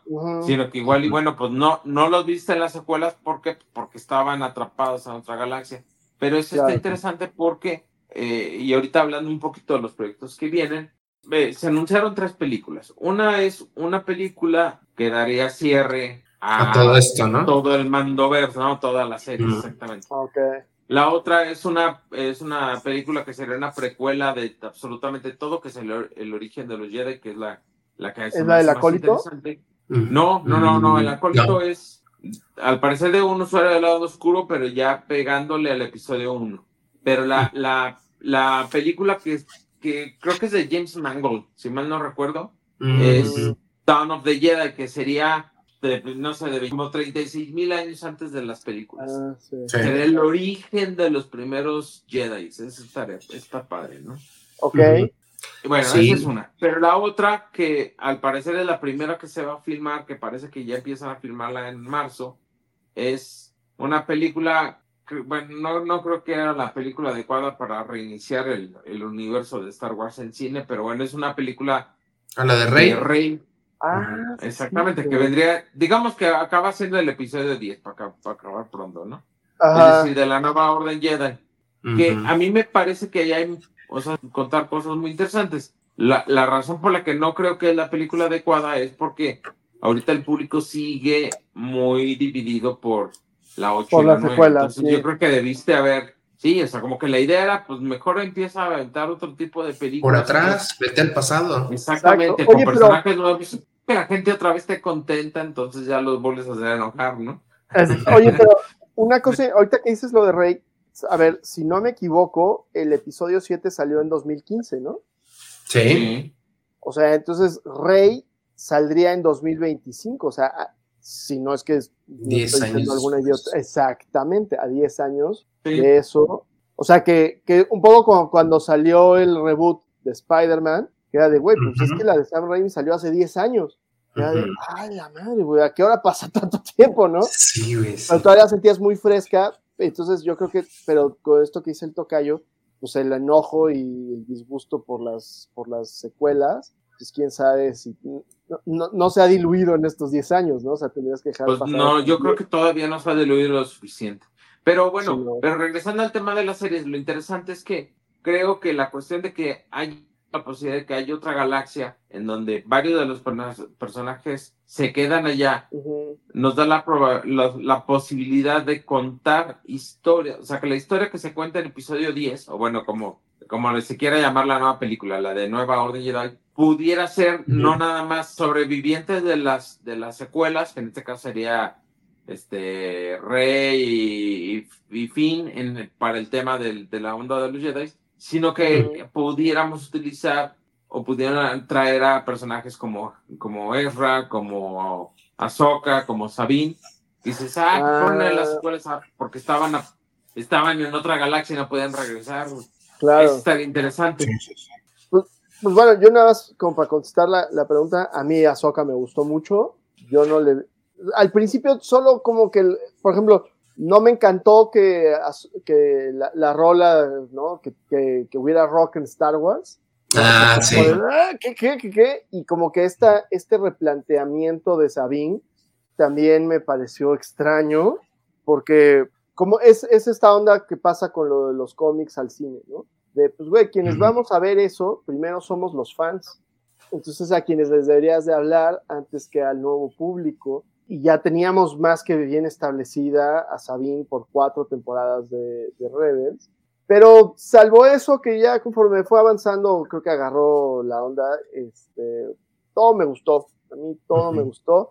Pero me quedó, me dejó la duda de, de hacia dónde van a llevar entonces al personaje de, de Valence Skull, dado su, El fallecimiento del fallecimiento. actor, sí. Bueno, yo tengo una Este, teoría. A ver, échale. teoría, y es esta. A ver, este, échale. este año vienen dos series. Una es El. Acólito, como bien dijiste, y la otra se llama Skeleton Crew, Ajá, ajá. de la cual La de realmente no se sabe, y no se sabe realmente nada salvo tres renglones de, de, de ahí de lo que se va a tratar. Pero lo interesante es que en la descripción de esa serie narra la- las aventuras de unos jóvenes, de unos niños que están perdidos en una galaxia lejana. Entonces, el hecho de que hablen de una galaxia lejana en la galaxia puede dar a entender que la, la- la aventura, o sea, es, esa serie se puede desarrollar en la galaxia en donde se quedaron atrapadas Estas este, viejas. sí. Sabine y, y, y- y es- Y entonces lo interesante es que esa serie Sí. se grabó meses antes de que falleciera el actor Ah. que hizo a Bailan Y Scott. bailan. Sí. Ajá. Y ahí pudiéramos volver a ver a Bailan. Pues sí, es, es factible. Ah, pues a, a ver, a ver, pues sí. Pues sí estaría chido, porque sí es un personaje que gustó a muchas personas. Sí, sí, sí. Y, creo que en general, ¿no? Los, los personajes, está Shin Hati, está, está muy chida. Eh, Sí. Throne con su pancita está bien padre. Con su Este, timba. Pero fíjate, hay, hay algo bien curioso que Throne, el- el- la primera aparición, yo creo que a todos nos, nos causó un poquito de, ay, bueno, ¿no? Sí, sí. Está panzón y jorobadito, pero pues dices, bueno, pues también ya es un señor que ya tiene, o sea, ya la edad del personaje ya tampoco está tan chavo, ¿no? Claro, no, y que Pero- a los personajes que conociste en Rebels, de, o más bien que viste en Rebels que ya conocías, pues no eran completamente fieles, ¿no? Y, de- y desde Clone Wars siempre tenían una estilización. Entonces decías, bueno, Bueno, claro, sí, que- sí, eso sí es cierto. Esa es una. Y dos, pero lo importante fue que la actuación que, que dio este eh, Mikkelson, eh, ¿cómo, cómo? No me acuerdo. Ujú. Sí, pero el, el nombre del actor, pero bueno. Lars El- el- Mikkelsen. Bueno, la actuación que dio de Throne, salvo ese detallito que pudieran haber arreglado con algo básico, así como de, bueno, avienta los hombros para atrás y ponte una faja. Ninel Conde presenta Cintura pequeña, vientre plano, espalda lisa, cinturilla slim de Ninel Conde, equilibrio y belleza. Tiene la forma perfecta, la compresión adecuada y es muy, muy sexy. Pero la verdad, es, realmente su actuación, su interpretación fue buenísima. O sea, sí es, Muy chido, sí. sí es el personaje que has leído, quienes hemos leído desde, desde Imperio Oscuro o quienes hemos leído todas las, eh, leído y escuchado las, las novelas nuevas o, las, o las, los audiolibros de las novelas nuevas, sí es el mismo personaje, güey. O sea, sí lo lograron trasladar de una manera bastante buena en cuanto a personalidad, en cuanto a forma de hablar, en cuanto a eh, la- la- el genio como estratega, o sea, lograron hacer eso. Creo que en la secuela, en la historia que se cuente después de, de Ahsoka, pero en la galaxia conocida, digamos acá en, acá en este lado, creo que pudiera enfocarse más a la, al, no tanto como Thrawn regresa a la galaxia a, a la Nueva República, sino tal vez pudiera ser como Thrawn regresa a la galaxia a unificar lo que le queda del imperio, que es básicamente lo mismo de Imperio Oscuro, pero no tanto para agarrarse a golpes con la Nueva República, sino para irse a agarrar a golpes contra la amenaza que es de donde viene el personaje, que es lo que nos han venido sí. a plantear. Ok. Y lo interesante, si lo pensamos, es que en la película de Rey, si más o menos adaptan o toman elementos de lo que ya antes era Imperio, eh, Nueva Orden Jedi en Legends, se trataba de que Luke ya tenía una nueva orden y fueron los, en- los responsables de enfrentar a los Yuuzhan Vong, que eran una Ah, raza de ya. alienígenas que venían Sí. a amenazar la galaxia, pero no eran Ujú. Sith, no eran usuarios del lado oscuro, eh, era una raza de guerreros, alienígenas guerreros muy, muy peligrosos, ¿no? Muy cabrones. Sí, sí, sí. Como Y bárbaros, que pudieran manejarlo como por ahí, porque eso está, también está interesante porque nos, la, lo- la historia que nos cuenta en el episodio 9, perdón, en el episodio 10 o la nueva Orden Jedi, como le quieras llamar, la película de Rey, ya pudiera tener un, ya no es otra vez otro usuario del lado oscuro la- el problema, sino ya es como de, bueno, ahora ya tenemos otra amenaza y ahí incluso ahí pudieras decir, ah, pues Thrawn regresó a la galaxia, juntó a sus tropas, se fue a las regiones desconocidas, se agarró a catorrazos y el conflicto no se terminó ahí y ir viendo en la película de Rey, o sea, es, pudiera ampliar todo el panorama, ¿no? De, de, de historias por contar por ahí. No, pues se me antojó más ver tu película, güey. que- Pero, pues sí. Y otro ojalá, detalle, ojalá. y otro detalle es que la película de, de Filoni, si empieza a atar esas cosas, pues la, la película de Filoni pudiera desarrollar básicamente también después de las secuelas y no antes de las secuelas. Pero bueno, ay, es que sí, a ver qué pedo, porque ya en, en las Exacto. series, o sea, tanto en el Mandalorian como en, en Ahsoka hemos visto, bueno, no me acuerdo si en Ahsoka o fue en el libro de Boba Fett, o sea, hemos visto cómo están construyendo el templo de, de Luke, ¿no? O sea, Ah, en Boba Fett. Ajá. Ajá, entonces, no sé si vamos a tener oportunidad de ver cómo mi tío me quiso matar. Volvemos a Ajá. lo mismo. Y, y sin tomar en cuenta si te gustaron o no las secuelas, es Claro. un hecho que ese hueco de la caída de, de Ben Solo, creo que es una historia muy interesante que te pudieran contar realmente en audiovisual. Sí. y ahí te la sí, contaron en, existe un un cómic donde ahí te lo cuentan ahí más o menos, sí, pero creo que pudiera contar ahí una historia muy interesante, como es, bueno, ¿sabes qué? Ya el cómic lo, lo desechamos o lo- retomamos algunos, pero vamos a volver a contarlo en, o en una película o en una serie, y eso estaría bien interesante, ver la caída de, de Ben. Exacto, porque además otra cosa que están, que están construyendo es justamente el proceso de la clonación y eso viene desde, desde The Bad Batch, ¿no? Que, que termina Sí. más o menos de conectar con el Mandalorian el tema de los clonadores y de la tecnología de la que ya se hace el imperio, que por eso Sí. querían a Grogu para finalmente hacer el, el, el recipiente que va a recibir a este, el alma, por así decirlo, o la esencia de, de Palpatine, ¿no? Es correcto. Entonces, bueno, pues más que nada, lo interesante va a ser cómo conectan, ¿no? Ese, ese es como la gran, el gran trabajo que, que va a tener Filoni. Y que, Sí. pues bueno, en este 2023 sí nos dio, pues ahí esa pequeña probadita, ¿no? Sobre todo con lo de Ahsoka. Este, Bien, ¿no? Ya Mandalorian, pues ya está muy, muy bien masticado. Y. Pues a Sí, ver, a ver qué, qué es lo que termina de contar también. sí, claro. Y pasando al cómic, gente, ¿qué leyeron y qué le recomiendan? Uh, pues bueno, escuchas? primero que nada, en el- Algo así. de entrada hay que, hay que destacar que este año ya tuvimos finalmente este anuncio para quienes eh, no leen en inglés o tienen de alguna manera, ¿no? Justo por, por también las traducciones. ¿Quién se iba a hacer cargo tanto de Marvel como de DC en México? Sí, y, y de hecho eso lo, lo estabas prediciendo, ¿no? Con, con, con Elisabetta en, en el programa que tuvimos. Ándale, sí es Ella. Sí, ¿te acuerdas? Ahí sacó la vuelta y dijo, no, no, pues, quién Pues sabe. no, quién se sabe", hizo ¿no? guaje como las grandes y Ajá. no, no, como que la Virgen le hablaba y, y mira, Y resultó que sí. Luego, Sí. luego vamos a, a- a preguntarle en otro programa a ver si ya en ese tiempo ya tenía conocimiento. ¿eh? Yo creo que sí. Yo creo que súper claro que sí, güey, ¿no? Sí, sí, sí.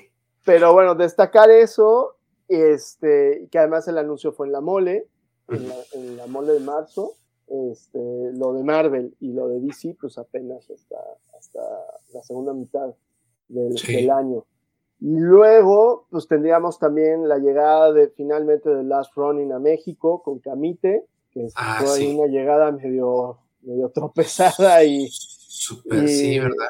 complicada. Medio decepcionante. Sí, quisieron anunciarlo con bombo y platillo y dejarlo así todo como por las expectativas muy altas y le salió el chirrión por el palito. güey. Sí, sí, ¿Pero sí. por qué? Porque resulta que este, ellos anuncian en diferentes medios que viene la- esta serie muy esperada y que no van a lanzar la serie en el tomo recopilatorio. What the fuck? En su lugar la van a, a lanzar en grapas, que pues eso no tiene nada de malo, ¿no? O sea, estamos perfectamente acostumbrados a ello Claro. y es algo absolutamente normal.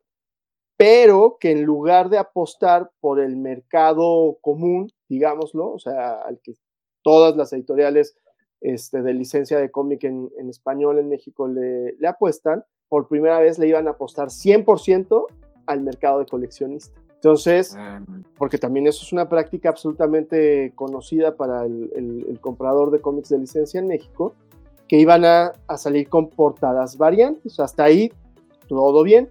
El problema es que las ediciones venían de colección y la edición no es el formato tradicional, sino es Prestige. Entonces es un poquito más grande y tienen lomo.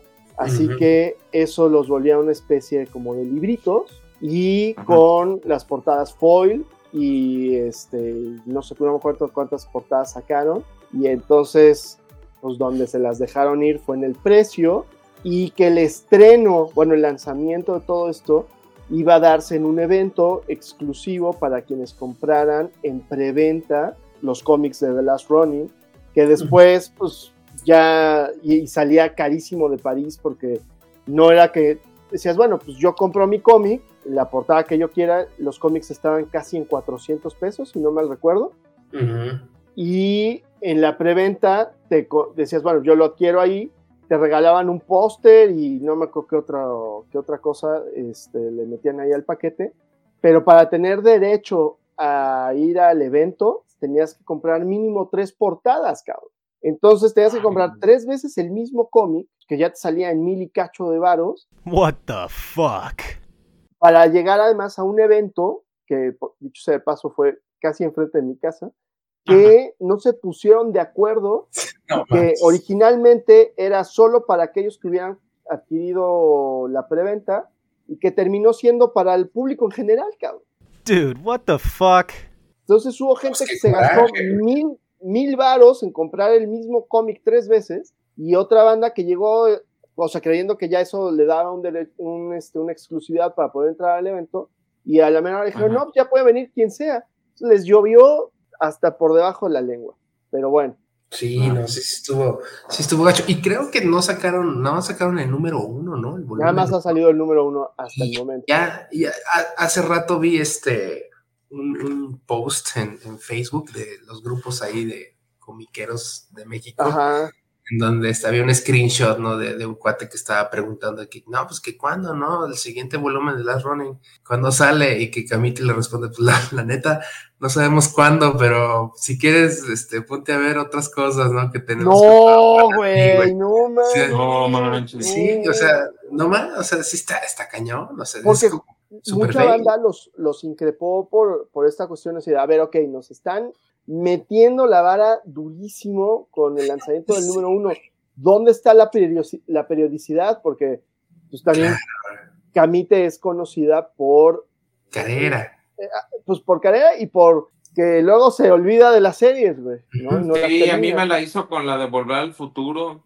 con y me la dejaron. Con un buen, hay un, hay un chorro que dejaron inconclusos y ahorita le metieron durísimo Spawn, pero la banda así, pero sí van a sacar los demás, no, sí, solo son cinco números, ¿no?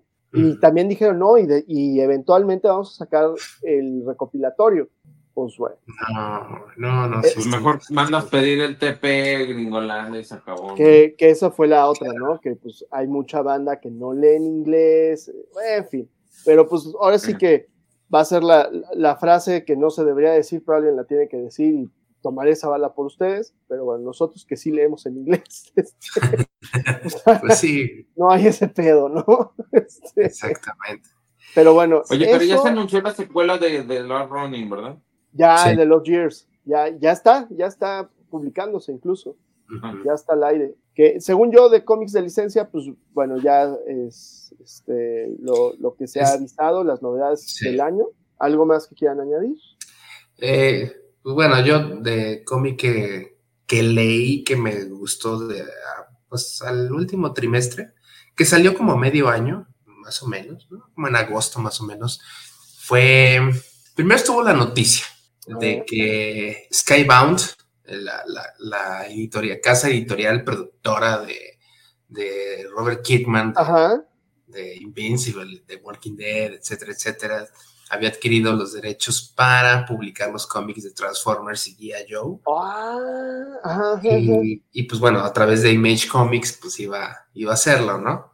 Y este, pues lo anunciaron y que pues que iba a salir primero una, pues una especie de, de cómic precuela o como de pre-lanzamiento de, de lo que es el Energonverse, que sí le pusieron acá los de Image a, a- a ese universo entre Transformers y G.I. Joe, hablando de lo de la película, ¿no? Hace, hace rato de, Ajá, de ajá. Beast. Un cómic que se llama Void, Void Rivals, eh, muy chingón, que también es como de manual. Ok. Son- porque también es, eh, son dos, dos personajes eh, de distintas razas, distintos planetas que están en, en- en conflicto, se estrellan en un planeta desolado y pues Ajá. ahí este, están de que, mira cabrón, ¿qué hacemos? Y que, que no, que tú, que ahora, pues como que tratan de, de- de convivir, ¿no? Para poder salir del planeta.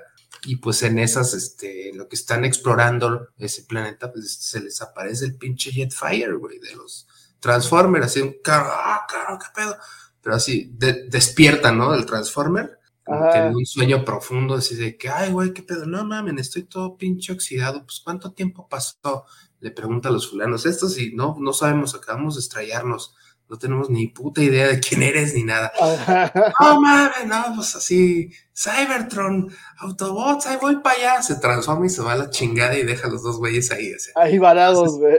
Ajá, entonces, pues mucha gente se quedó así ah, cabrón, o sea, esta es la, la- la nueva aparición de los Transformers, ¿no? O sea, en un, en un cómic que pues nadie esperaba Ajá. y que, y, y que pues el primer número, nada más leí el primer número, se me hizo interesante y que independientemente de que, de que sea Transformers o que, que sea dentro de ese universo y que no sean este, robots en disfraz, se, me dan ganas de, de volver a leer y eh, eso pues ahora sí que también me motivó a leer el primer número de Transformers, también pues muy chido. Hace, El de la nueva un- serie, ¿no? El de, el de la nueva serie, ajá. de, de Daniel Warren Johnson, cabrón. Exactamente. Muero de ganas por leerlo. Exactamente. Tiene, tiene ese, el, el arte me, me gusta porque es así como crudón y es, y aparte me gustó porque actualiza lo que vimos, lo que hemos visto siempre en el origen de los Transformers, ¿no? En, en- en la caricatura del 84, en la película del 2007 y en un sinfín de reboots y, y- y reinicios y de lo que quieran de esta franquicia, me gustó. Sí se basa mucho en la caricatura del 84, o sea, sobre todo en, los, en, en- en el primer capítulo, bueno, en cómo llegan a la, a la Tierra y cómo este, vuelven a aprenderse, bueno, o a resucitar, no sé cómo, cómo se podría decir. Muy chido y muy apegado a, a lo que es el- la, la caricatura. Y si tiene algo de gore, o sea, sí se ve, no está Megatron, está Starscream y Starscream Ajá. es eh, implacable y, y es muy chido. Estoy viendo que ahorita, en, ah, bueno, que eso es otra cosa que me gustaría mencionar, que estoy por comprarla en este momento en Kindle, en digital. Este año, 2023, es el año en el que muere Comixology. Ah, sí, Yo- cierto. Yo que soy Ah. cliente de- del cómic digital, Sí. este, un lector ávido de, de- de- de la inmediatez en el, en el medio secuencial. Este, finalmente la, la fusión entre Comixology y Amazon, que ya se Sí. había dado hace mucho tiempo, se Amazon había comprado Comixology, se termina de dar y ya la aplicación y la marca Comixology ya se murieron. Este, la aplicación ya dejó de funcionar oficialmente y quedó absorbida por completo por Kindle. Pero bueno, estoy aprovechando que ahorita andan de, de oferta los tres primeros números en 137 varos y, es, y el Ah, número qué chido. 4 sale el Ajá. 10 de, de- de enero. Sí, sí, este, y sí, me dejó con una buena satisfacción. Y yo estaba así como que, ay, bueno, pues a ver, ¿no? O sea, digo, pues es Image y este, y Skybound, digo, pues ahora, ¿no? A, a ver qué van a hacer, ¿no? Y sobre todo también con eso de que en cine quieren unir esas franquicias, que por cierto Claro. también ya se leyeron los cómics este, de, de G.I. Joe, uno de Duke y otro creo que de Cobra Commander. Por ahí salieron dos o tres. Esos, bueno, no es una franquicia que a mí me guste mucho, pero pues sí me da la, la pues como la curiosidad, ¿no? De, de- de saber cómo es que van a, a reunir a, los, a las dos franquicias en, esta nueva, en este nuevo reinicio. Claro, güey. Y eso es lo sobresaliente, ¿no? O sea, pues he leído mucho back issue, mucho cómic noventero, ochentero, Marvel, DC, de lo que se me ponga enfrente. Este, yo, añadiría, yo añadiría, güey, dos cosas que pasaron, porque este año me tocó presentar Sí. este, el volumen 3 de la caída de Tenochtitlan, de, de nuestro carnal José Luis Pescador.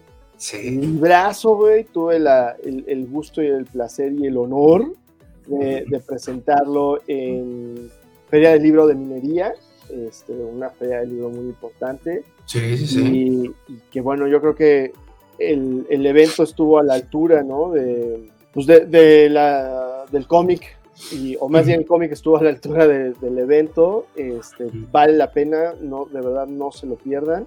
Está súper chido, muy bien, muy bien trabajado, muy bien dibujado.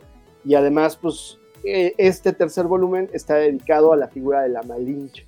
Entonces, Ah, órale. ahí dijeron mismo en, en la presentación se mencionó que va a haber posiblemente cinco volúmenes entonces todavía le, le queda la historia y además este año que todavía no lo he leído Pescador también presenta Diego y Frida una historia una biografía creo que es de Diego Rivera más bien este, Ujú. pero hecha en su totalidad en, en acuarelas entonces eso, al igual que la caída de Tenochtitlan, lo consiguen en locales cerrados este, y vale completamente la pena. Hay un panel casi hacia el final que es desplegable, son cuatro páginas, es la recreación de, de uno de los murales de, de Palacio Nacional, que está de locos, güey, de locos, de locos. O sea, si el mural es, es una joya, la recreación de pescadores es, es sobrehumana. Ajá. Y la otra Ah, es mencionar que este año también salió, y eso pues me involucra, eh, el Gallito Comics, el Gallito 61, que es este proyecto en el que yo participo. Son historias cortas de, de varios autores, o sea, es como un nuevo catálogo de autores mexicanos contemporáneos o que están activos, este, basado en, en canciones, ¿no? De- del rock mexicano o de la cultura pop en general, ¿no? este, échenle un, un ojo. Fue el resultado de, un de una campaña de Kickstarter y está bien chido la edición, está bien padre. Tiene, tienen tres portadas y la dos, una de las tres es un blank cover que, que se puede todavía conseguir y que pues si, si la compran pues la pueden llevar a su artista favorito para que o me, me la encargan y yo les ahí este, por una comisión. Este, yo con todo gusto se las, se las rayoneo. Este, ah, bueno. pero bueno, algo más. eh, yo, yo tengo nada más hay un- una cosa extra a destacar de este año, porque realmente, como dices, yo también leí mucho Back Issue, pero la otra novedad de, de este año que leí fue, fueron dos cosas. Bueno, no sé si una es de este año, pero bueno, una sí estoy completamente segura, fue el nuevo libro de Bev, que es este, Ujú. ajá, que es para, es para niñas. O sea, bueno, es para niños en general, pero su público Enfocado a las niñas. es enfocado a las niñas, está padre, este, vale la pena, también un poquito como de manual, este, pero, pero está chido, fundado como en la, en la, en la idea esta de, ¿qué le pedirías a una hada si te concediera tres deseos? Ah, bueno. ¿no? O a un genio o a alguien que conceda deseos. Está padre, está bonito y ahí me dio cuenta este, de dónde viene la historia. Fuera de eso, pues sí, yo también me, me dediqué durísimo a, a leer este, Back Issues y más bien a conectar con una historia que terminó el año pasado. Fue, ¿Fue el año pasado o el antepasado? Ya no me acuerdo. Pero terminamos de leer este, Strange Academy, mi hija y yo. Ah, sí, y sí. sí. estamos leyendo ya la, la serie de Strange. ¡Wow! ¡Wow! Para nosotros descubrir a Clea Strange fue la gran cosa. Qué bonito personaje. ¿eh? Y leímos, exacto, la, la, muerte del Doctor Strange y el, este, ya el inicio de la serie. Clea, qué gran personaje. No, no, yo no tenía el gusto. Este, y ella sale al final, ¿no? De, de spoiler, del Doctor Strange en The Multiverse of Madness. Sí, sí, sí. Entonces, sí, pues es, es, como su, su, pareja, ¿no? Sí, es su esposa. O sea, en este momento es su, su viuda. No manches, qué, qué, wow, qué, pero además de ver, qué bonita historia. Te, te compromete, es muy emocionante, pero el final, que creo que lo ves venir a kilómetros, pero es esas cosas de, ay, me gustaría que, y sí pasa, y dices, eh. preciosa, preciosa historia. Y, y, bueno, pues a mi hija le gustó tanto que, que me pidió que le comprara su, su mono este de, ¿cómo se llama? El Black Series, pero de Marvel. Este, ah, sí, sí, el este, Marvel Legends. Esa Legends. mi madre, pero de, de Clear Strange. Órale, ¿eh? Ni sabía que había Marvel Legends. Sí, sí, sí. De, de ese personaje. Mira, pues qué chido. Sí, sí, sí he leído tus, tus posts que a propósito ahí, este, busquen a, a Alfredo Manches Bedoya en, en que, Facebook. Y ya, y yo por último, yo lo que vale. tendría que agregar es que este año lancé mi sitio, Manchas ah, biblioteca, eh, punto my portafolio, donde pueden leer todos mis cómics, todos, todos, todos, y ahí está el número 4 de Vermin Rising, gratis. Sin Vámonos. dar más clic, solo tienen que entrar a esa, este, a esa liga y pueden leer el 1, 2 y 3 y 4 de Vermin Rising. Pueden leer Campechanísimo, pueden leer completamente gratis en, mi, en, la versión en blanco y negro que la saqué este año en mi Facebook. Eh, Freak Meter ya está disponible para todos. Entonces también está ahí los hermanos extraordinarios. Está todo, ya, listo, ya no hay pretexto. Ya los que pueden leer sí o sí, ya son los que quieran. y tú, Alfredo, ya para ir cerrando este Yo, programa. Sí, a cerrar. Este, bueno, antes de que nada, manchas para que, para que mandes por ahí el link este, y ah, poderlo publicar ¿sí? ahí en la página de la Fortaleza. Claro que sí, sí, sí. Este, yo este año de cómic, pues ya es que ya he entrado todo lo de Star Wars. Este año se ha estado publicando eh, una, un crossover que se llama Dark Droids. Ah, eh, sí, güey. Todo esto se está desarrollando entre el Imperio Contraataca y el Regreso del Jedi. Uh -huh. Y está cotorrona la, las está historias. Este, hay unos, hay unos cómics muy buenos y como, como siempre, pues hay otros que están así como medios de relleno. Pero bueno, uh -huh. te hablan ahí como de, de un periodo en el cual los, los androides, hay como, digamos, como un este que se se apodera así de, de, una cantidad importante de androides, tanto imperiales como de la rebelión, así en general, o androides gener, uh -huh. genéricos, o sea. Y es como la rebelión de las máquinas. Ajá, pero como quien le hace frente es otra entidad, también como de robot, como de un, Uh -huh. Pues no digamos como un dios robot, porque pues no es un dios, eh, nada más es simplemente como un robot o, o un, un, androide que, que viene a, a, a, a jalar masas androides, ¿no? Ahí muy interesante la, la uh -huh. historia. Sí. Entonces, bueno, eso. Y por el otro lado, completamente aparte, lo que les mega recomiendo, salió algo en cómic, aunque creo que lo fuerte vino en novela. Es, Ajá. bueno, en este año se publicó, finales del 22 y 23 se publicó la segunda fase de, de High Republic. Ah. Este, que la verdad yo me había esperado como que la primera fase sí me la aventé conforme iba saliendo y es una joya. Pero ahorita que ya está toda publicada la segunda fase, me lo estoy aventando todo de corrido y no, no, no, qué cosa tan maravillosa es. Pero las historias más chidas, es, la verdad, sí están en novelas. O sea, la verdad es que los Oh. cómics de la segunda fase o sea, no están malos, pero no están tan, tan buenos como los de la primera fase. Pero las novelas de la segunda están bien chidas. Y justamente ahorita, final del 23, acaba de empezar a, publica- a publicarse la tercera y última fase de High Republic. Entonces, pues todo lo 4 y puede ser parte del 25 va a estar va a estar ah, publicándose todo eso. La verdad es que hay, hay buenas historias ahí por contarse. Sí, Ok. sí, sí, sí. Pero entonces sí recomiendas el High Republic. Ah, totalmente. O sea, en- en- en- va, va. como evento, totalmente. Como los Ok. cómics en específico de la segunda fase, eh, lo recomiendo, pero sí como un complemento de las novelas. Es que a final de cuentas, las novelas y los cómics funcionan de manera complementaria. Y pues ya para terminar mi, mi participación, bueno, por ahí me leí el primer número de una nueva serie de cómics de las tortugas ninja, pero es como un estilo muy animado, o sea, anima como, como vintachón, que incluso el arte es totalmente como el de las caricaturas de, de los ochentas. ¿Sabes quién lo, Este, quién lo colorea? Luis Antonio Delgado. Híjole, no. el Sí, el delgado, sí.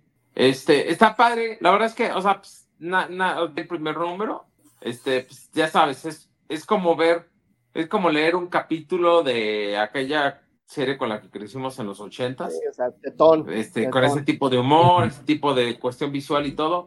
Está padre. Este, Órale. y pues sí, o sea, como que es, es refrescante, ¿no? O sea, como un cómic que te la, que te lo lees, no te van a contar la historia más complicada del mundo, pero pues te vas a pasar un buen, un buen rato, ¿no?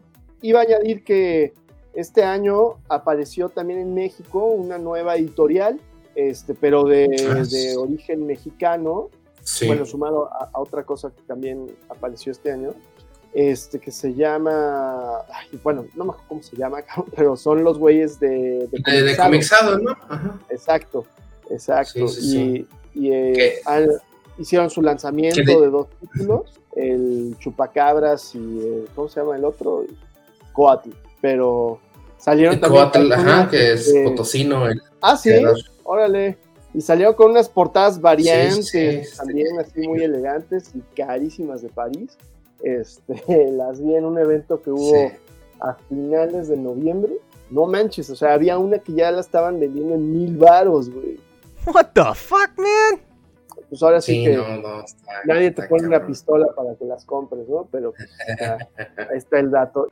Y, y ya para terminar ya este podcast que ya otra vez volvió a durar un chorro de horas. Este, eh, quiero mencionar algo de lo destacable, de lo más destacable de este año en cuestión de videojuegos. Por ahí, bueno, pues creo que yo en específico me aventé el juego de Star Wars de Jedi Survivor. Es un mundo abierto, es continuación de Jedi Fallen Order. Este, me sorprendió porque era, fue más grande de lo que yo esperaba. Me aventé 98 horas jugándolo así completito. Y está fregoncísimo. Y lo que también está chido es que también conectan esos juegos, también están conectando pues con otras de las de las historias que están contando en otros de los de los medios, ¿no? Y pues uno de los grandes juegos de este año fue este el de mm, Zelda, eh, el, el nuevo juego de, Zelda para Switch, pues híjole, pues se ganó, ya sabes, ¿no? Como todos los premios y las nominaciones habidas y por haber en, en la industria de los videojuegos. Es secuela de Breath of the Wild, entonces creo que también ahí vale la pena. Oye, Tocayo, lo que me recuerda que, no sé si, si, si es cierto, lo soñé o si pasó o qué, que ya se murió la E E3. Sí, ya se murió la E3, es correcto. La año, E3, Sí, ya, para los que no ya. lo sepan, es la, era la, la expo, la convención más grande de videojuegos, en donde durante 20 años, casi 30 años, se, se presentaron las novedades de los mundo, del mundo de videojuegos. Pues ya sabes, como todos los organizadores quisieron, este, se pasaron de lanza con la cuestión de las, del dinero, de las cuotas y de cosas por el estilo, y entonces poco a poco las compañías, tanto de, de desarrolladores como, como, como los, los eh, que publican el juego, alejarse de ahí y dije, no, ya, o sea, mejor empezamos a, a anunciar nuestros novedades en otro tipo de eventos o de manera virtual. Y entonces, este, básicamente empezaron a abandonarla, pero realmente la sustituyó un evento que se llama eh, el Summer, eh, Summer Game First o, o Summer Fest Game, una onda así, que son los que hacen los de Games Awards, que es de eh, Jeff Keighley, es un periodista de videojuegos que ya tiene muchos años en esto y que él vino a crear un evento, digamos, ese de lo que era el E3, pero sin pasarse de lanza. Y entonces, básicamente todas las compañías abandonaron el E3 y se pasaron al, Summer. Este, entonces, eso fue lo que pasó. Y pues por ahí, este, este año se presentaron cosas, o por lo menos anunciaron cosas muy fuertes. Eh, La más fuerte de todas fue el Grand Theft, este, que pues tiene el Grand Theft Auto 5, que el, eh, tiene ya 10 años en el mercado y sigue siendo, a pesar de, de los 10 años, sigue siendo uno de los juegos más vendidos cada año. Entonces, es un hitazo ese juego. Los, los gamers seguían así como ¿y para cuándo el 6? ¿Y para cuándo el 6? ¿Y para cuándo el 6? Es un juego de mundo abierto gigante. El 5 fue toda la ciudad de Los Ángeles, o sea, fue así gigante, mm, monumental, con miles de cosas que hacer. Y No entonces ahora acaban de anunciar el 6, que todavía le faltan dos años para que salga. O de ese, me- de mí se acuerdan, va a ser posiblemente el juego más vendido de la historia en todas las consolas. Ay, Y este, otra novedad de este año fue que finalmente Xbox compró Activision. Activision es la, la empresa que publica muchos de los, muchos juegos más, más vendidos en general de, de varias franquicias y una de ellas es Call of Duty.